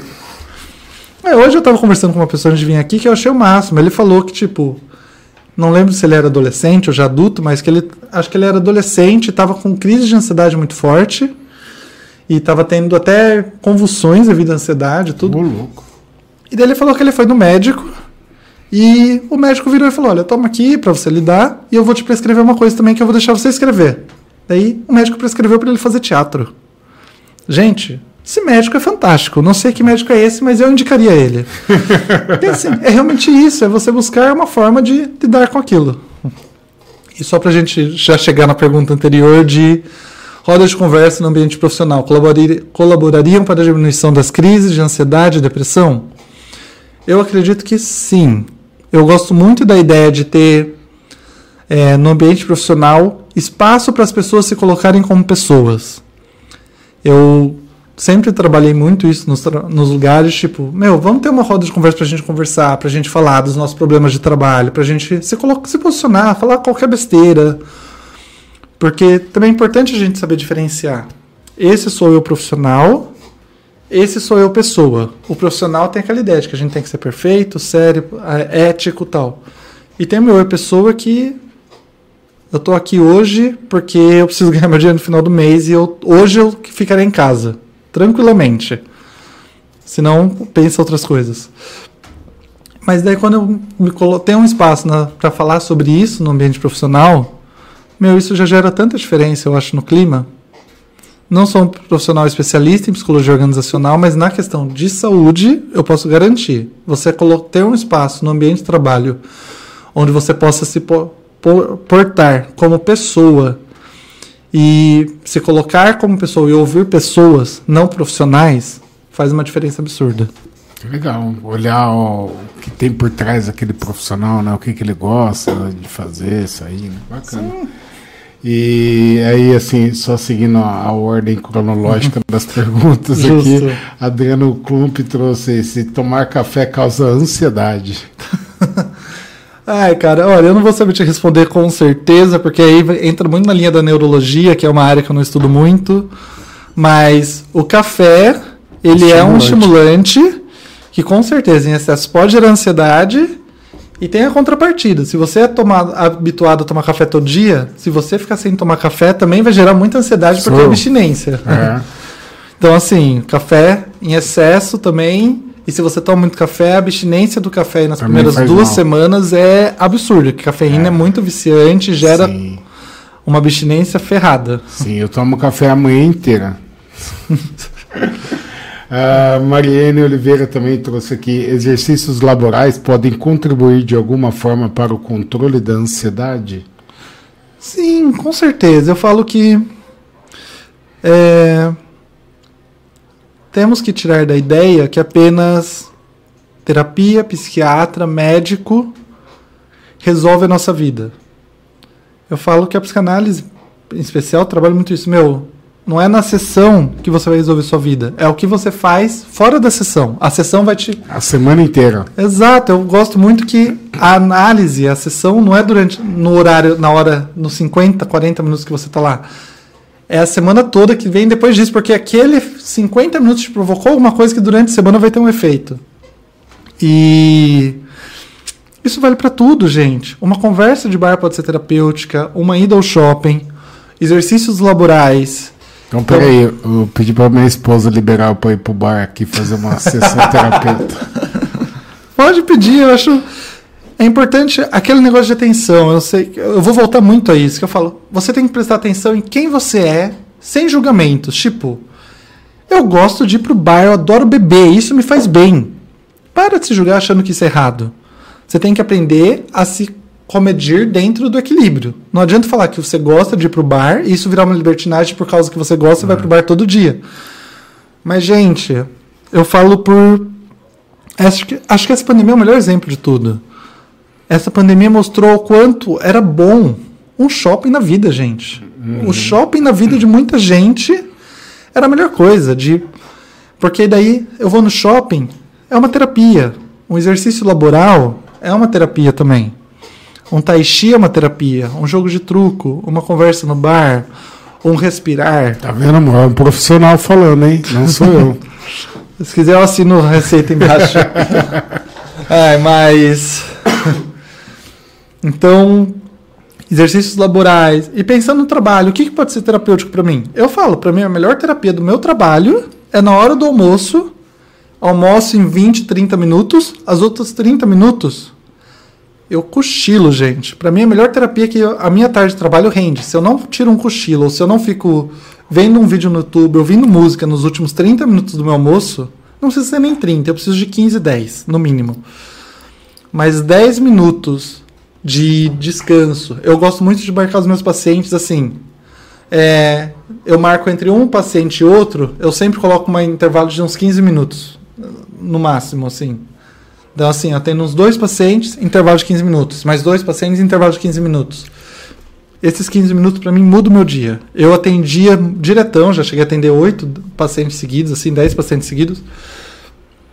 Daí, tipo, eu atender dez, se eu atender quatro pacientes num dia, sem intervalo, rende menos e eu me sinto muito mais cansado e muito mais ansioso, negativo, do que se eu atender 10 pacientes com 15 minutos entre cada um.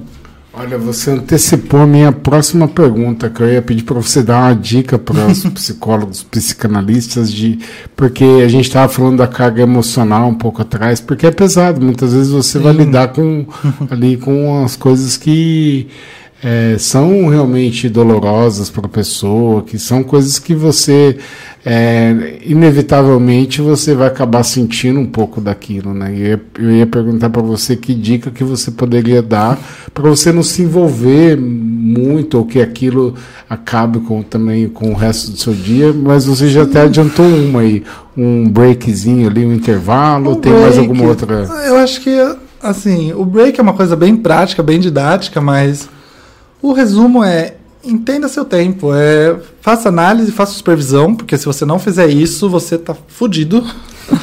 É, para os profissionais, eu, eu converso muito com pessoas recém-formadas, às vezes eu já tive estagiário, eu sempre falei a mesma coisa. Faça supervisão e faça sua própria análise. A supervisão não precisa começar durante a faculdade, mas já começa a análise durante a faculdade, faça a sua própria análise. Porque esse tempo que eu falei é entender o meu tempo. É entender assim, qual é a minha demanda, qual é a minha questão. Quando você vai fazendo a sua própria análise, você vai fazendo a supervisão, a supervisão é aquilo que eu falei no começo, de eu conversar sobre os casos que eu atendo com outro com um profissional mais experiente, é, esses dois processos, eles vão balizar e vão te fazer entender que, tipo, dá para separar. Eu acho que é assim, uma coisa que eu já vou dizer de antemão. Você quis ser psicólogo, quis ser psicanalista, quis ser psiquiatra, aguenta bucha. Tem uma. Eu não lembro onde que eu vi isso durante a faculdade, mas é uma coisa que marcou muito que falar. Que eu vi a seguinte expressão. É um filósofo que fala isso. Eu não lembro se é o. Não lembro que Vamos filósofo que é. Aí, fala aí. Ai, não, eu já. Beleza. O que, que o filósofo fala? É um vídeo no YouTube. Ele fala o seguinte: de o que define a profissão de uma pessoa não é o talento da pessoa, é a tolerância. Então ele deu um exemplo. Eu lembro que esse filósofo aí, ele deu no ele estava dando uma palestra no YouTube, ele deu o seguinte exemplo: um professor. O que define um, um pro- bom o que define um professor não é ele ser bom didático, não é ele ser bom transmissor, porque isso daí ele pode aprender tranquilamente. Sim. É ele dar conta de ficar numa sala com 40 crianças o dia todo. A semana inteira, o mês Exato. inteiro, o ano Porque inteiro. pode ser um ótimo transmissor. Eu falo, por exemplo, eu tenho uma amiga que é uma colega de trabalho que eu gosto muito do trabalho dela. A gente faz a mesma brincadeira toda vez que a gente se encontra. Nós dois, nós dois somos psicólogos. Fizemos colegial juntos, fizemos a faculdade juntos, mesma faculdade. Uau. Eu fui muito mais na área da psiquiatria, da área dos transtornos, da, da área dos transtornos mentais. E ela foi para a linha da psiconcologia, da terapia do luto. Ela própria fala isso e eu também sempre falo. Enquanto ela atende pessoas falecendo, pessoas, famílias que estão em luto todo dia, eu atendo pacientes psicóticos, dependentes químicos, com ansiedade, com depressão, todo dia. E eu falo, eu nunca daria conta de atender uma pessoa que eu sei que talvez amanhã vai falecer. É uma condição minha, é uma característica minha. Eu sei que eu não dou conta. Eu tenho ali uma questão que eu ia ficar arrasado. Enquanto ela fala, ela, ela própria fala: chegou um Matheus, chegou um paciente aqui, provavelmente psicótico, estou encaminhando para você, porque eu não dou conta de atender. Ela fala pra que para ela é intolerável. Dois profissionais, mas o que, que definiu a nossa profissão a nossa linha de trabalho?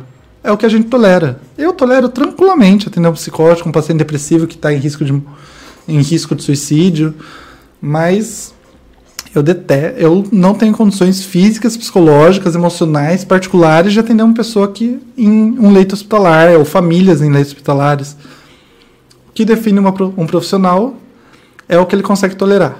Você está indo para a linha psi, então saiba que você vai tolerar uma carga emocional todo dia e que você vai ter que lidar com isso. E aí eu vou parafrasear Freud.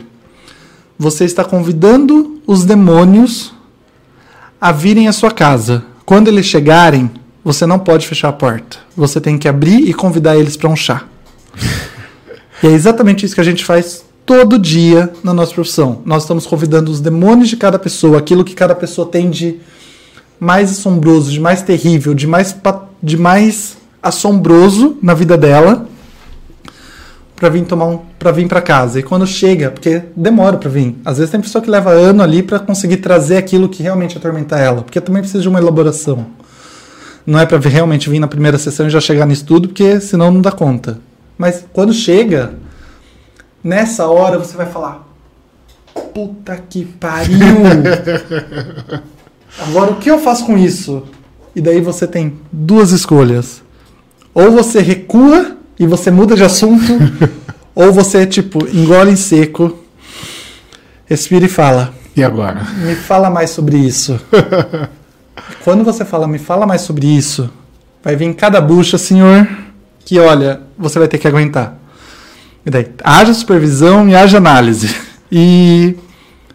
Mas se você realmente está afim de dar conta, eu falo. Eu sou suspeito para falar, eu me identifico com isso e eu gosto. Eu acho fascinante quando você chama um demônio. Você toma chá, toma eu, você e o seu demônio aqui do lado. E no final você sai com o seu demônio de mão dada e fala: Vamos fazer alguma coisa junto? Vamos fazer uma parceria? E essa parceria dá certo. No caso, a parceria do artista com a insônia, Aham. do depressivo com a vontade de morrer, do ansioso com o medo do amanhã, do TDAH com a sua dispersão. Quando você faz uma amizade com seu demônio, aí você fez uma análise. Muito legal, cara. E deixa eu fazer uma pergunta, óbvio, sem expor ninguém.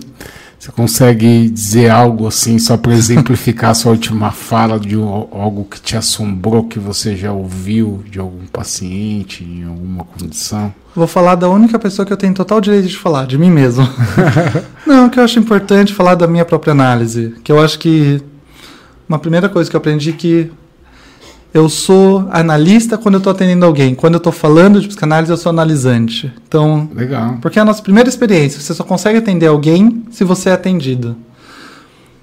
Eu vou falar uma coisa que sempre me assombrou muito, de tipo o quanto eu tinha medo de ser burro.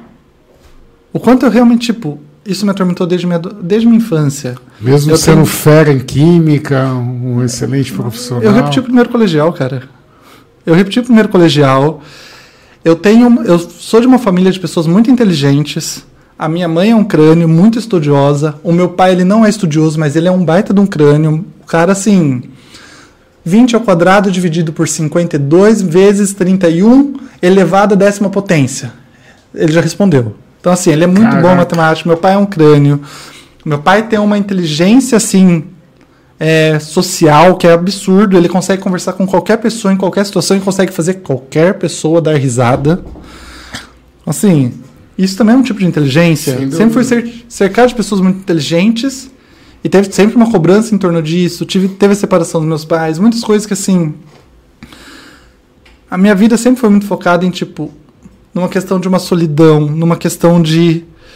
E eu acreditava em algum ponto que ser inteligente é, daria conta da minha solidão. Se eu for inteligente igual o resto da minha família, eu posso talvez.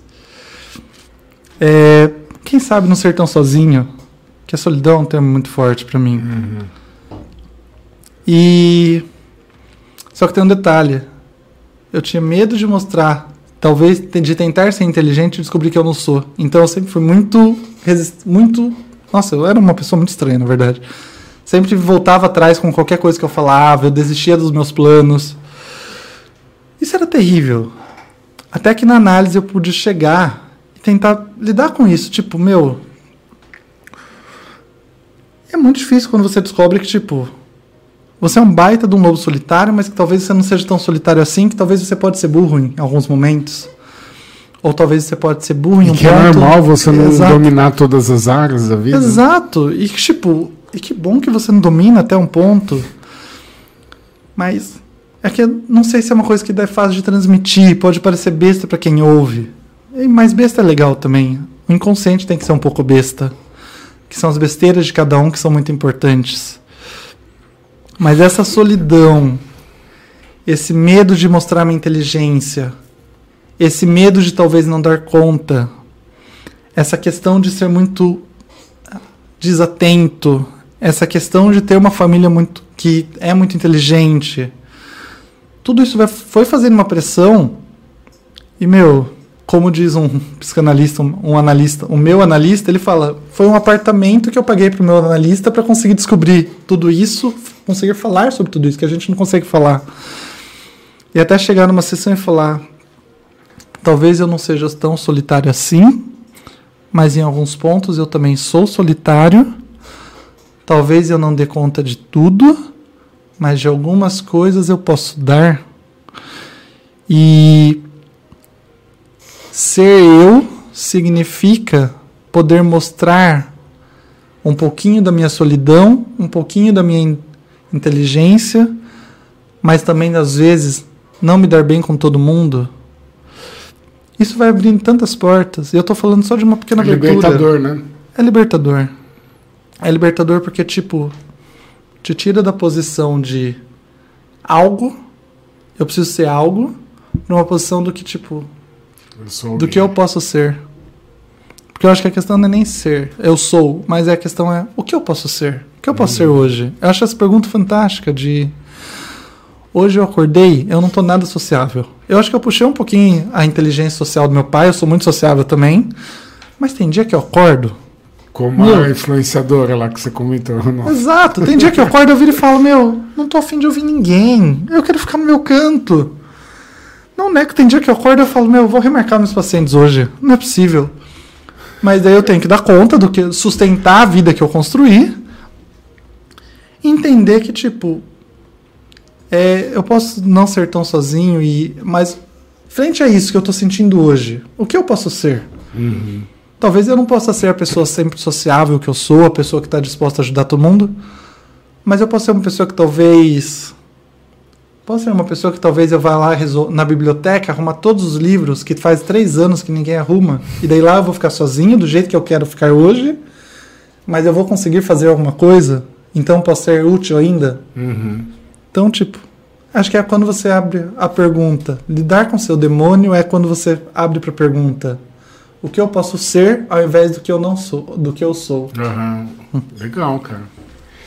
E, assim, uma coisa que me veio aqui agora, é, você acredita que essa nova geração, ah, esses jovens, esses adolescentes que, que estão vindo, eles tenham geralmente uma dificuldade para lidar com situações adversas, onde eu me arrisco a dizer que falta um pouco de inteligência emocional para lidar com certos tipos de adversidades do dia a dia?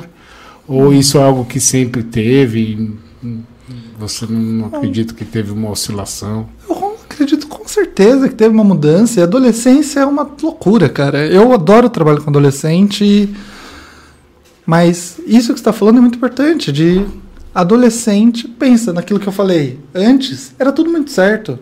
Ser um adolescente em 1900 é saber que, tipo, eu sou filho de médico e eu vou ser médico.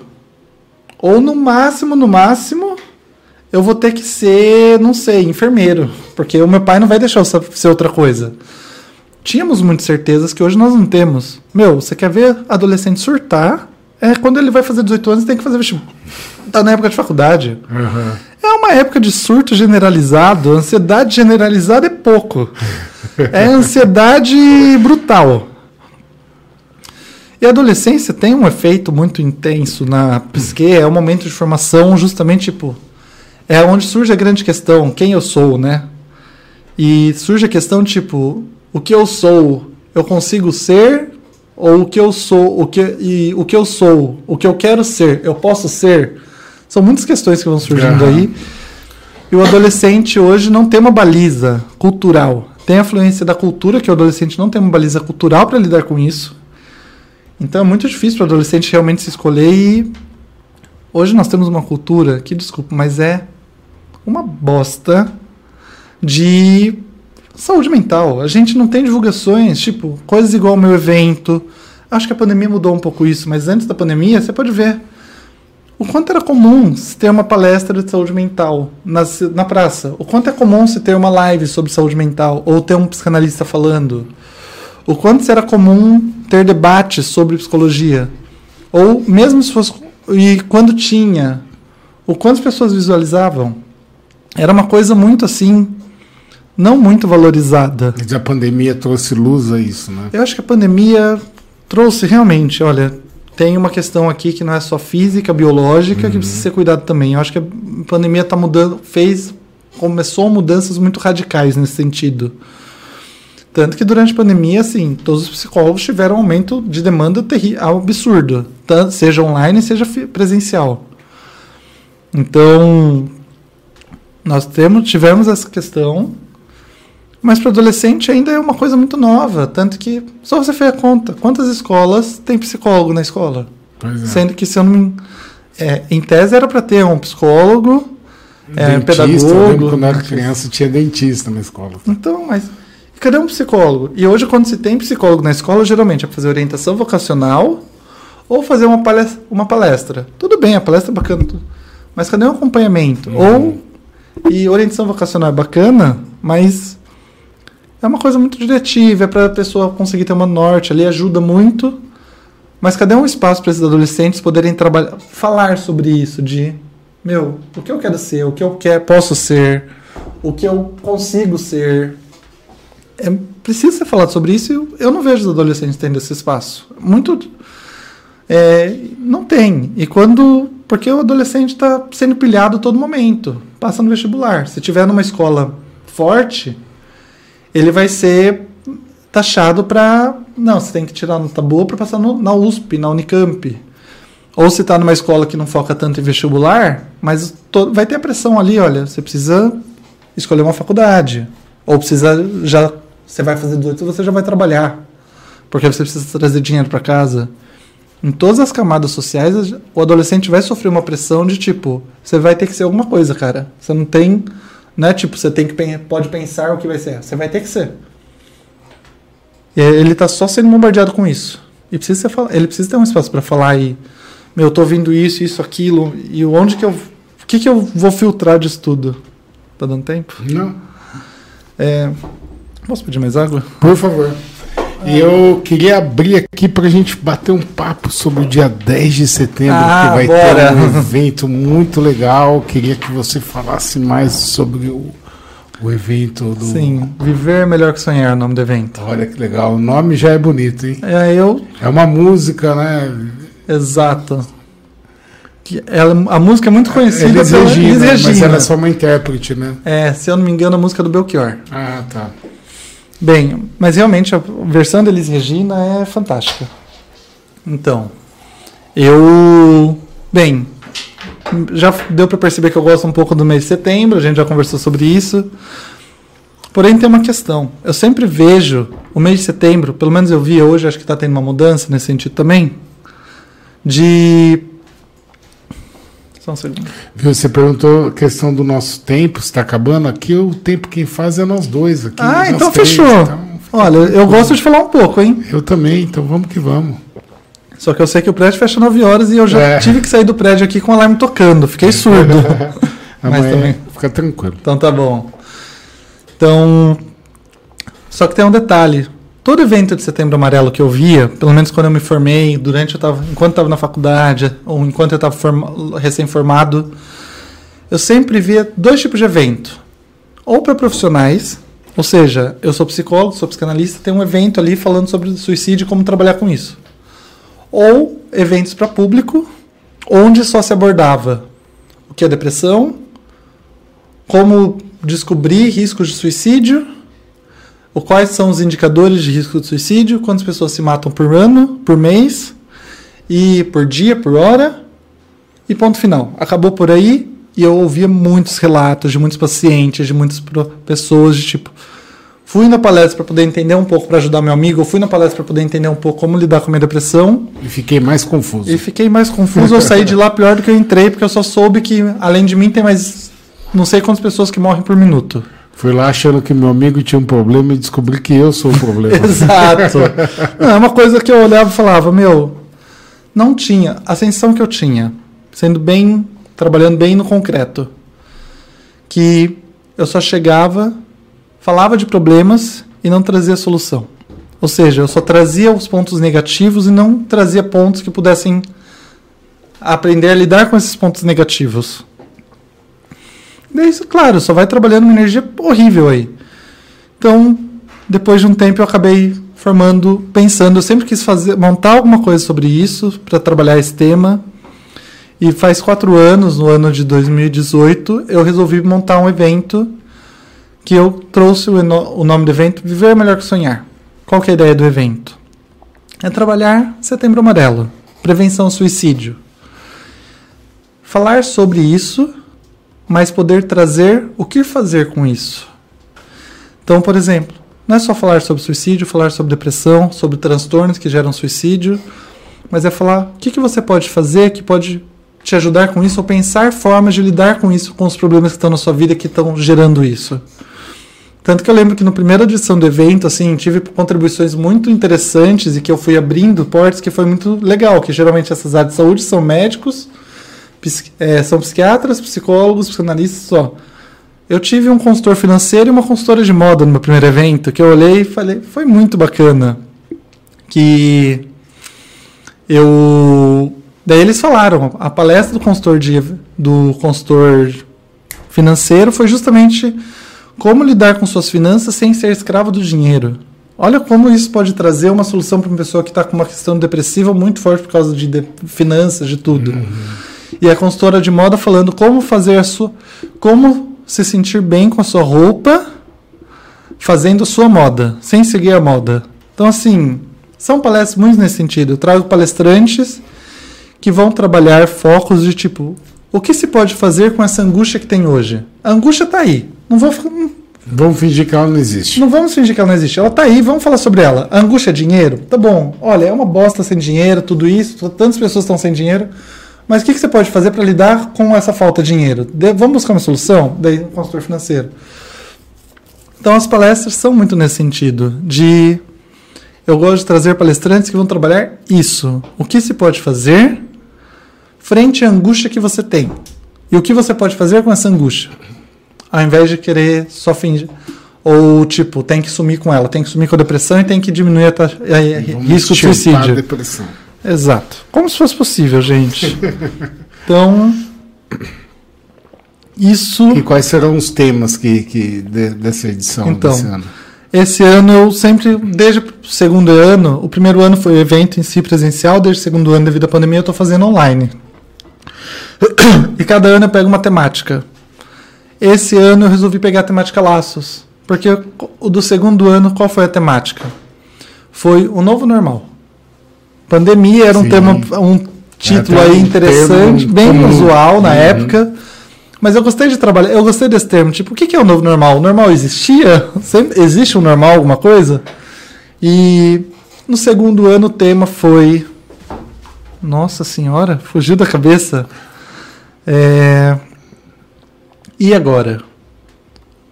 Então, tipo, teve o novo normal. Então, vamos tentar lidar com todas essas mudanças que estão acontecendo aí. Terceiro ano. E agora? O que, que eu faço? Lidei com. As mudanças estão aí. O que, que eu vou fazer agora? E esse ano eu pensei muito. Admito que para mim está sendo um ano bem atípico, tanto que o evento está numa modalidade um pouco reduzida. Antes eu fazia dois dias, ou um, esse ano eu estou fazendo apenas em um. Para ano que vem eu pretendo fazer presencial de uma forma bem, bem bacana, que eu estou planejando. Mas esse ano vai ser um pouco. Tem, então, vai ser no sábado, dia 10 de setembro, e o tema vai ser laços. Porque o que eu pensei? Tá bom, a gente está fazendo alguma coisa, mas o que, a gente está sempre fazendo? Eu pensei, nós estamos sempre fazendo laços. Laços de amizade, laços que de trabalho, laços que nos amarram e nos prendem, laços que nos soltam e a gente consegue fazer alguma coisa. Então, eu gostei muito da ideia de laços. Então, a temática desse ano vai ser laços. E daí, por enquanto, eu vou ter quatro participações. Eu vou ter a participação de um casal que são especialistas em terapia familiar, em terapia de casal. Eles são bem conhecidos, Rafael e a Joyce. E eles vão falar um pouquinho sobre o que fazer, quais são os laços que nós fazemos, como fazer um relacionamento saudável, o que trabalhar relacionamentos de forma a ser saudável. No a segunda palestra do dia, a da Joyce e do Rafael vão ser 9 da manhã. A segunda do dia vai ser 10 e meia. A da 10 e meia vai ser a duas psicanalistas, uma psiquiatra, uma psicanalista que é pedagoga, e elas vão fazer uma mesa redonda, fazer trazendo, respondendo questões. Eu vou lançar no meu Instagram essa semana questões. Assim, quais são as maiores questões que vocês gostariam de fazer sobre suicídio para pessoas que trabalham sobre isso? Daí nós temos aí duas psicanalistas, uma pedagoga, outra psiquiatra, que vão abordar esse tema e vão tentar responder essas questões. Quero, eu gosto muito de fazer ao vivo, live, para ter interações e responder perguntas, para o pessoal poder interagir, igual a gente está fazendo aqui. E vou fazer essa é a segunda palestra do dia. A terceira palestra é de uma instituição lá de São Paulo que eu gosto muito, que é a Cor e Voz, que é uma instituição sobre que trabalham muito música, canto, artes. Eles são uma instituição muito bacana, aconselho qualquer um a conhecer. E vai participar então uma psicóloga e uma fonoaudióloga, que eles vão trabalhar qual a cor, os laços que nos dão voz, o tema, do, o tema delas. E elas vão trabalhar justamente sobre isso. Qual é a voz que nós damos? O que, que são esses laços que nós criamos com, as nossas com a nossa voz? Lembrando que eu falei muito de falar. Então, para falar, precisa de voz. Como você trabalha essa voz? E o trabalho delas é muito legal, que elas não trabalham apenas, ah, vamos aprender a falar, que é uma fonoaudióloga falando. Não, é... O que, que essa fala tem a ver, essa expressão? Como você se expressa? E como você expressa os seus laços? Gosto muito. E a quarta, a última palestra do dia vai ser a de um psicanalista de Londrina, que ele tem uma formação muito interessante. Ele, por formação básica, ele é físico.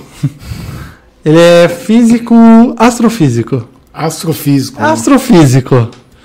que é o, O Tyson Ferdinando. Grace. Hã?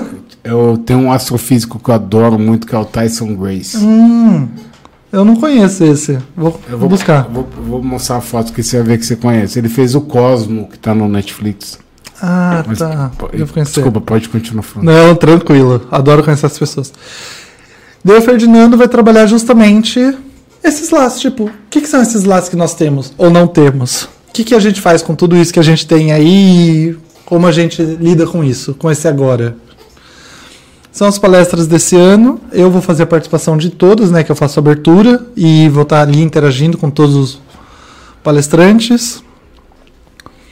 E convido a todo mundo, quem quiser, assistir 10 de setembro.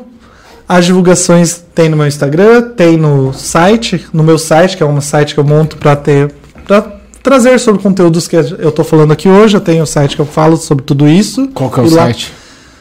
É que se eu falar, a pessoa não vai saber escrever. Lamvers. Lamvers. Vamos soletrar. É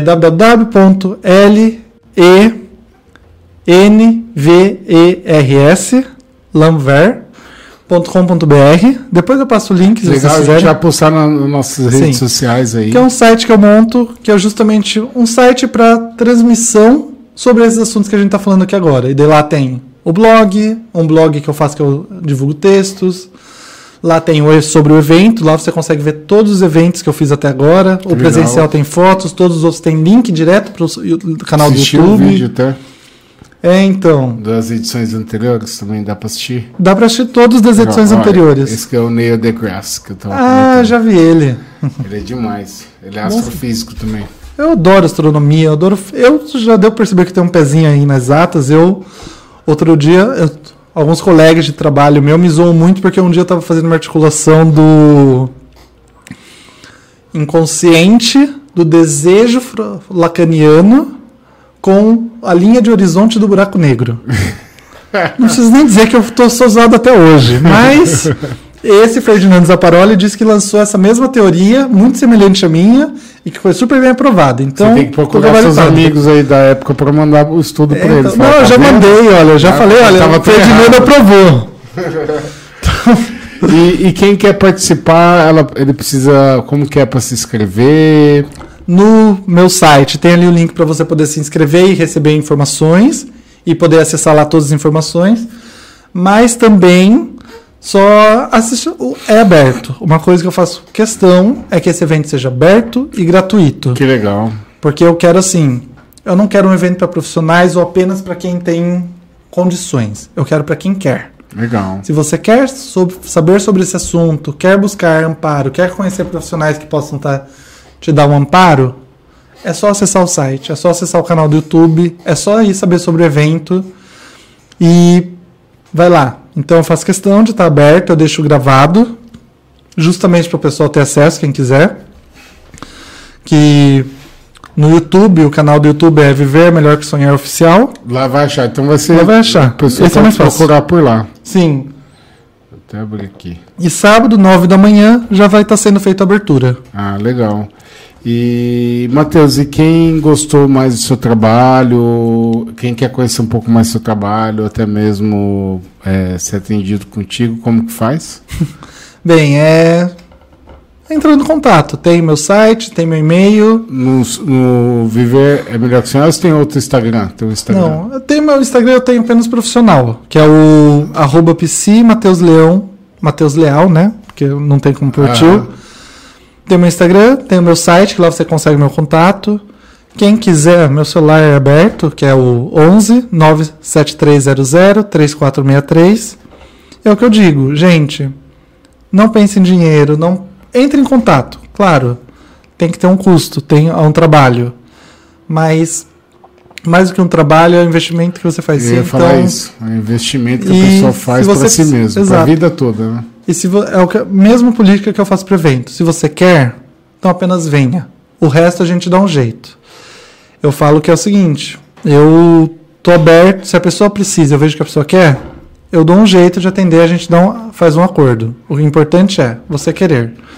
Tem meu e-mail, tem o site, tem o meu telefone.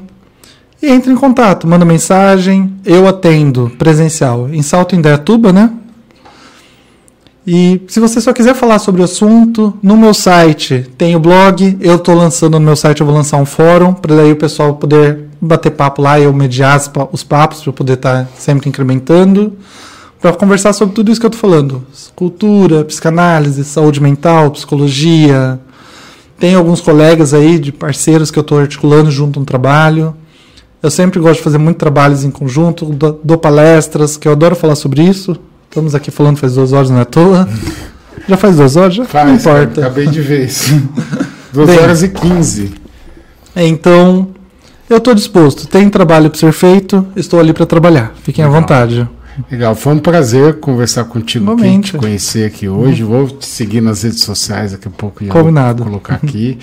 É, e eu queria abrir para você fazer suas considerações finais, quiser deixar um recado, um, um agradecimento aí, reforçar o convite para Viver é Melhor que Sonhar.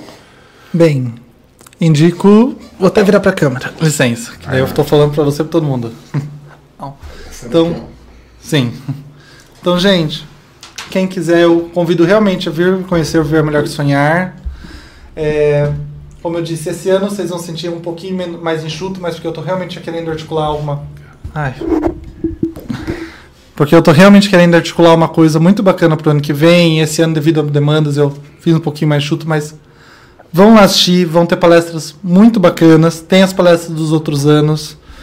Esse evento eu faço com muito carinho porque eu acho que quando a gente põe um espaço para fala, um espaço para questões, surgem soluções, surgem novas coisas que podem dar um novo sentido.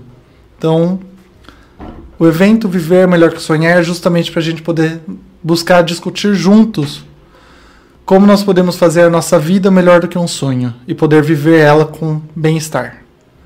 Convido a todos a conhecer o evento. Quem tiver interesse, como eu disse, eu estou aberto a qualquer meio de contato, porque eu adoro conversar sobre isso, adoro poder trazer quem está em dúvida, quem está em angústia Estou aberto, estou disponível para poder acolher, para poder conversar e poder encaminhar se necessário, ou só bater um papo. E venham. Acho que é isso, é gente. É só chegar. É só chegar. e vamos falar. Como eu disse, falar é importante. É isso aí. Muito quero obrigado. Agradecer, e quero agradecer muito o convite aqui.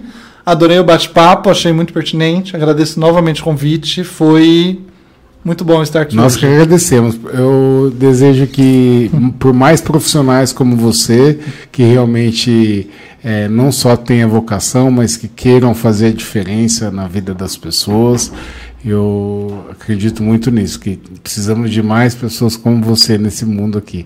Então, mais uma vez, muito obrigado. E terça que vem tem mais aqui o podcast, toda terça-feira, às 18h30. E pode. Indico também a Avenida Chique, tem muita coisa boa, hein, gente? É. Conheci, fui convidado faz algumas semanas, tô chindo e tô adorando. Vale a pena. Ah, que legal. Muito obrigado. é isso aí. Valeu. Beats.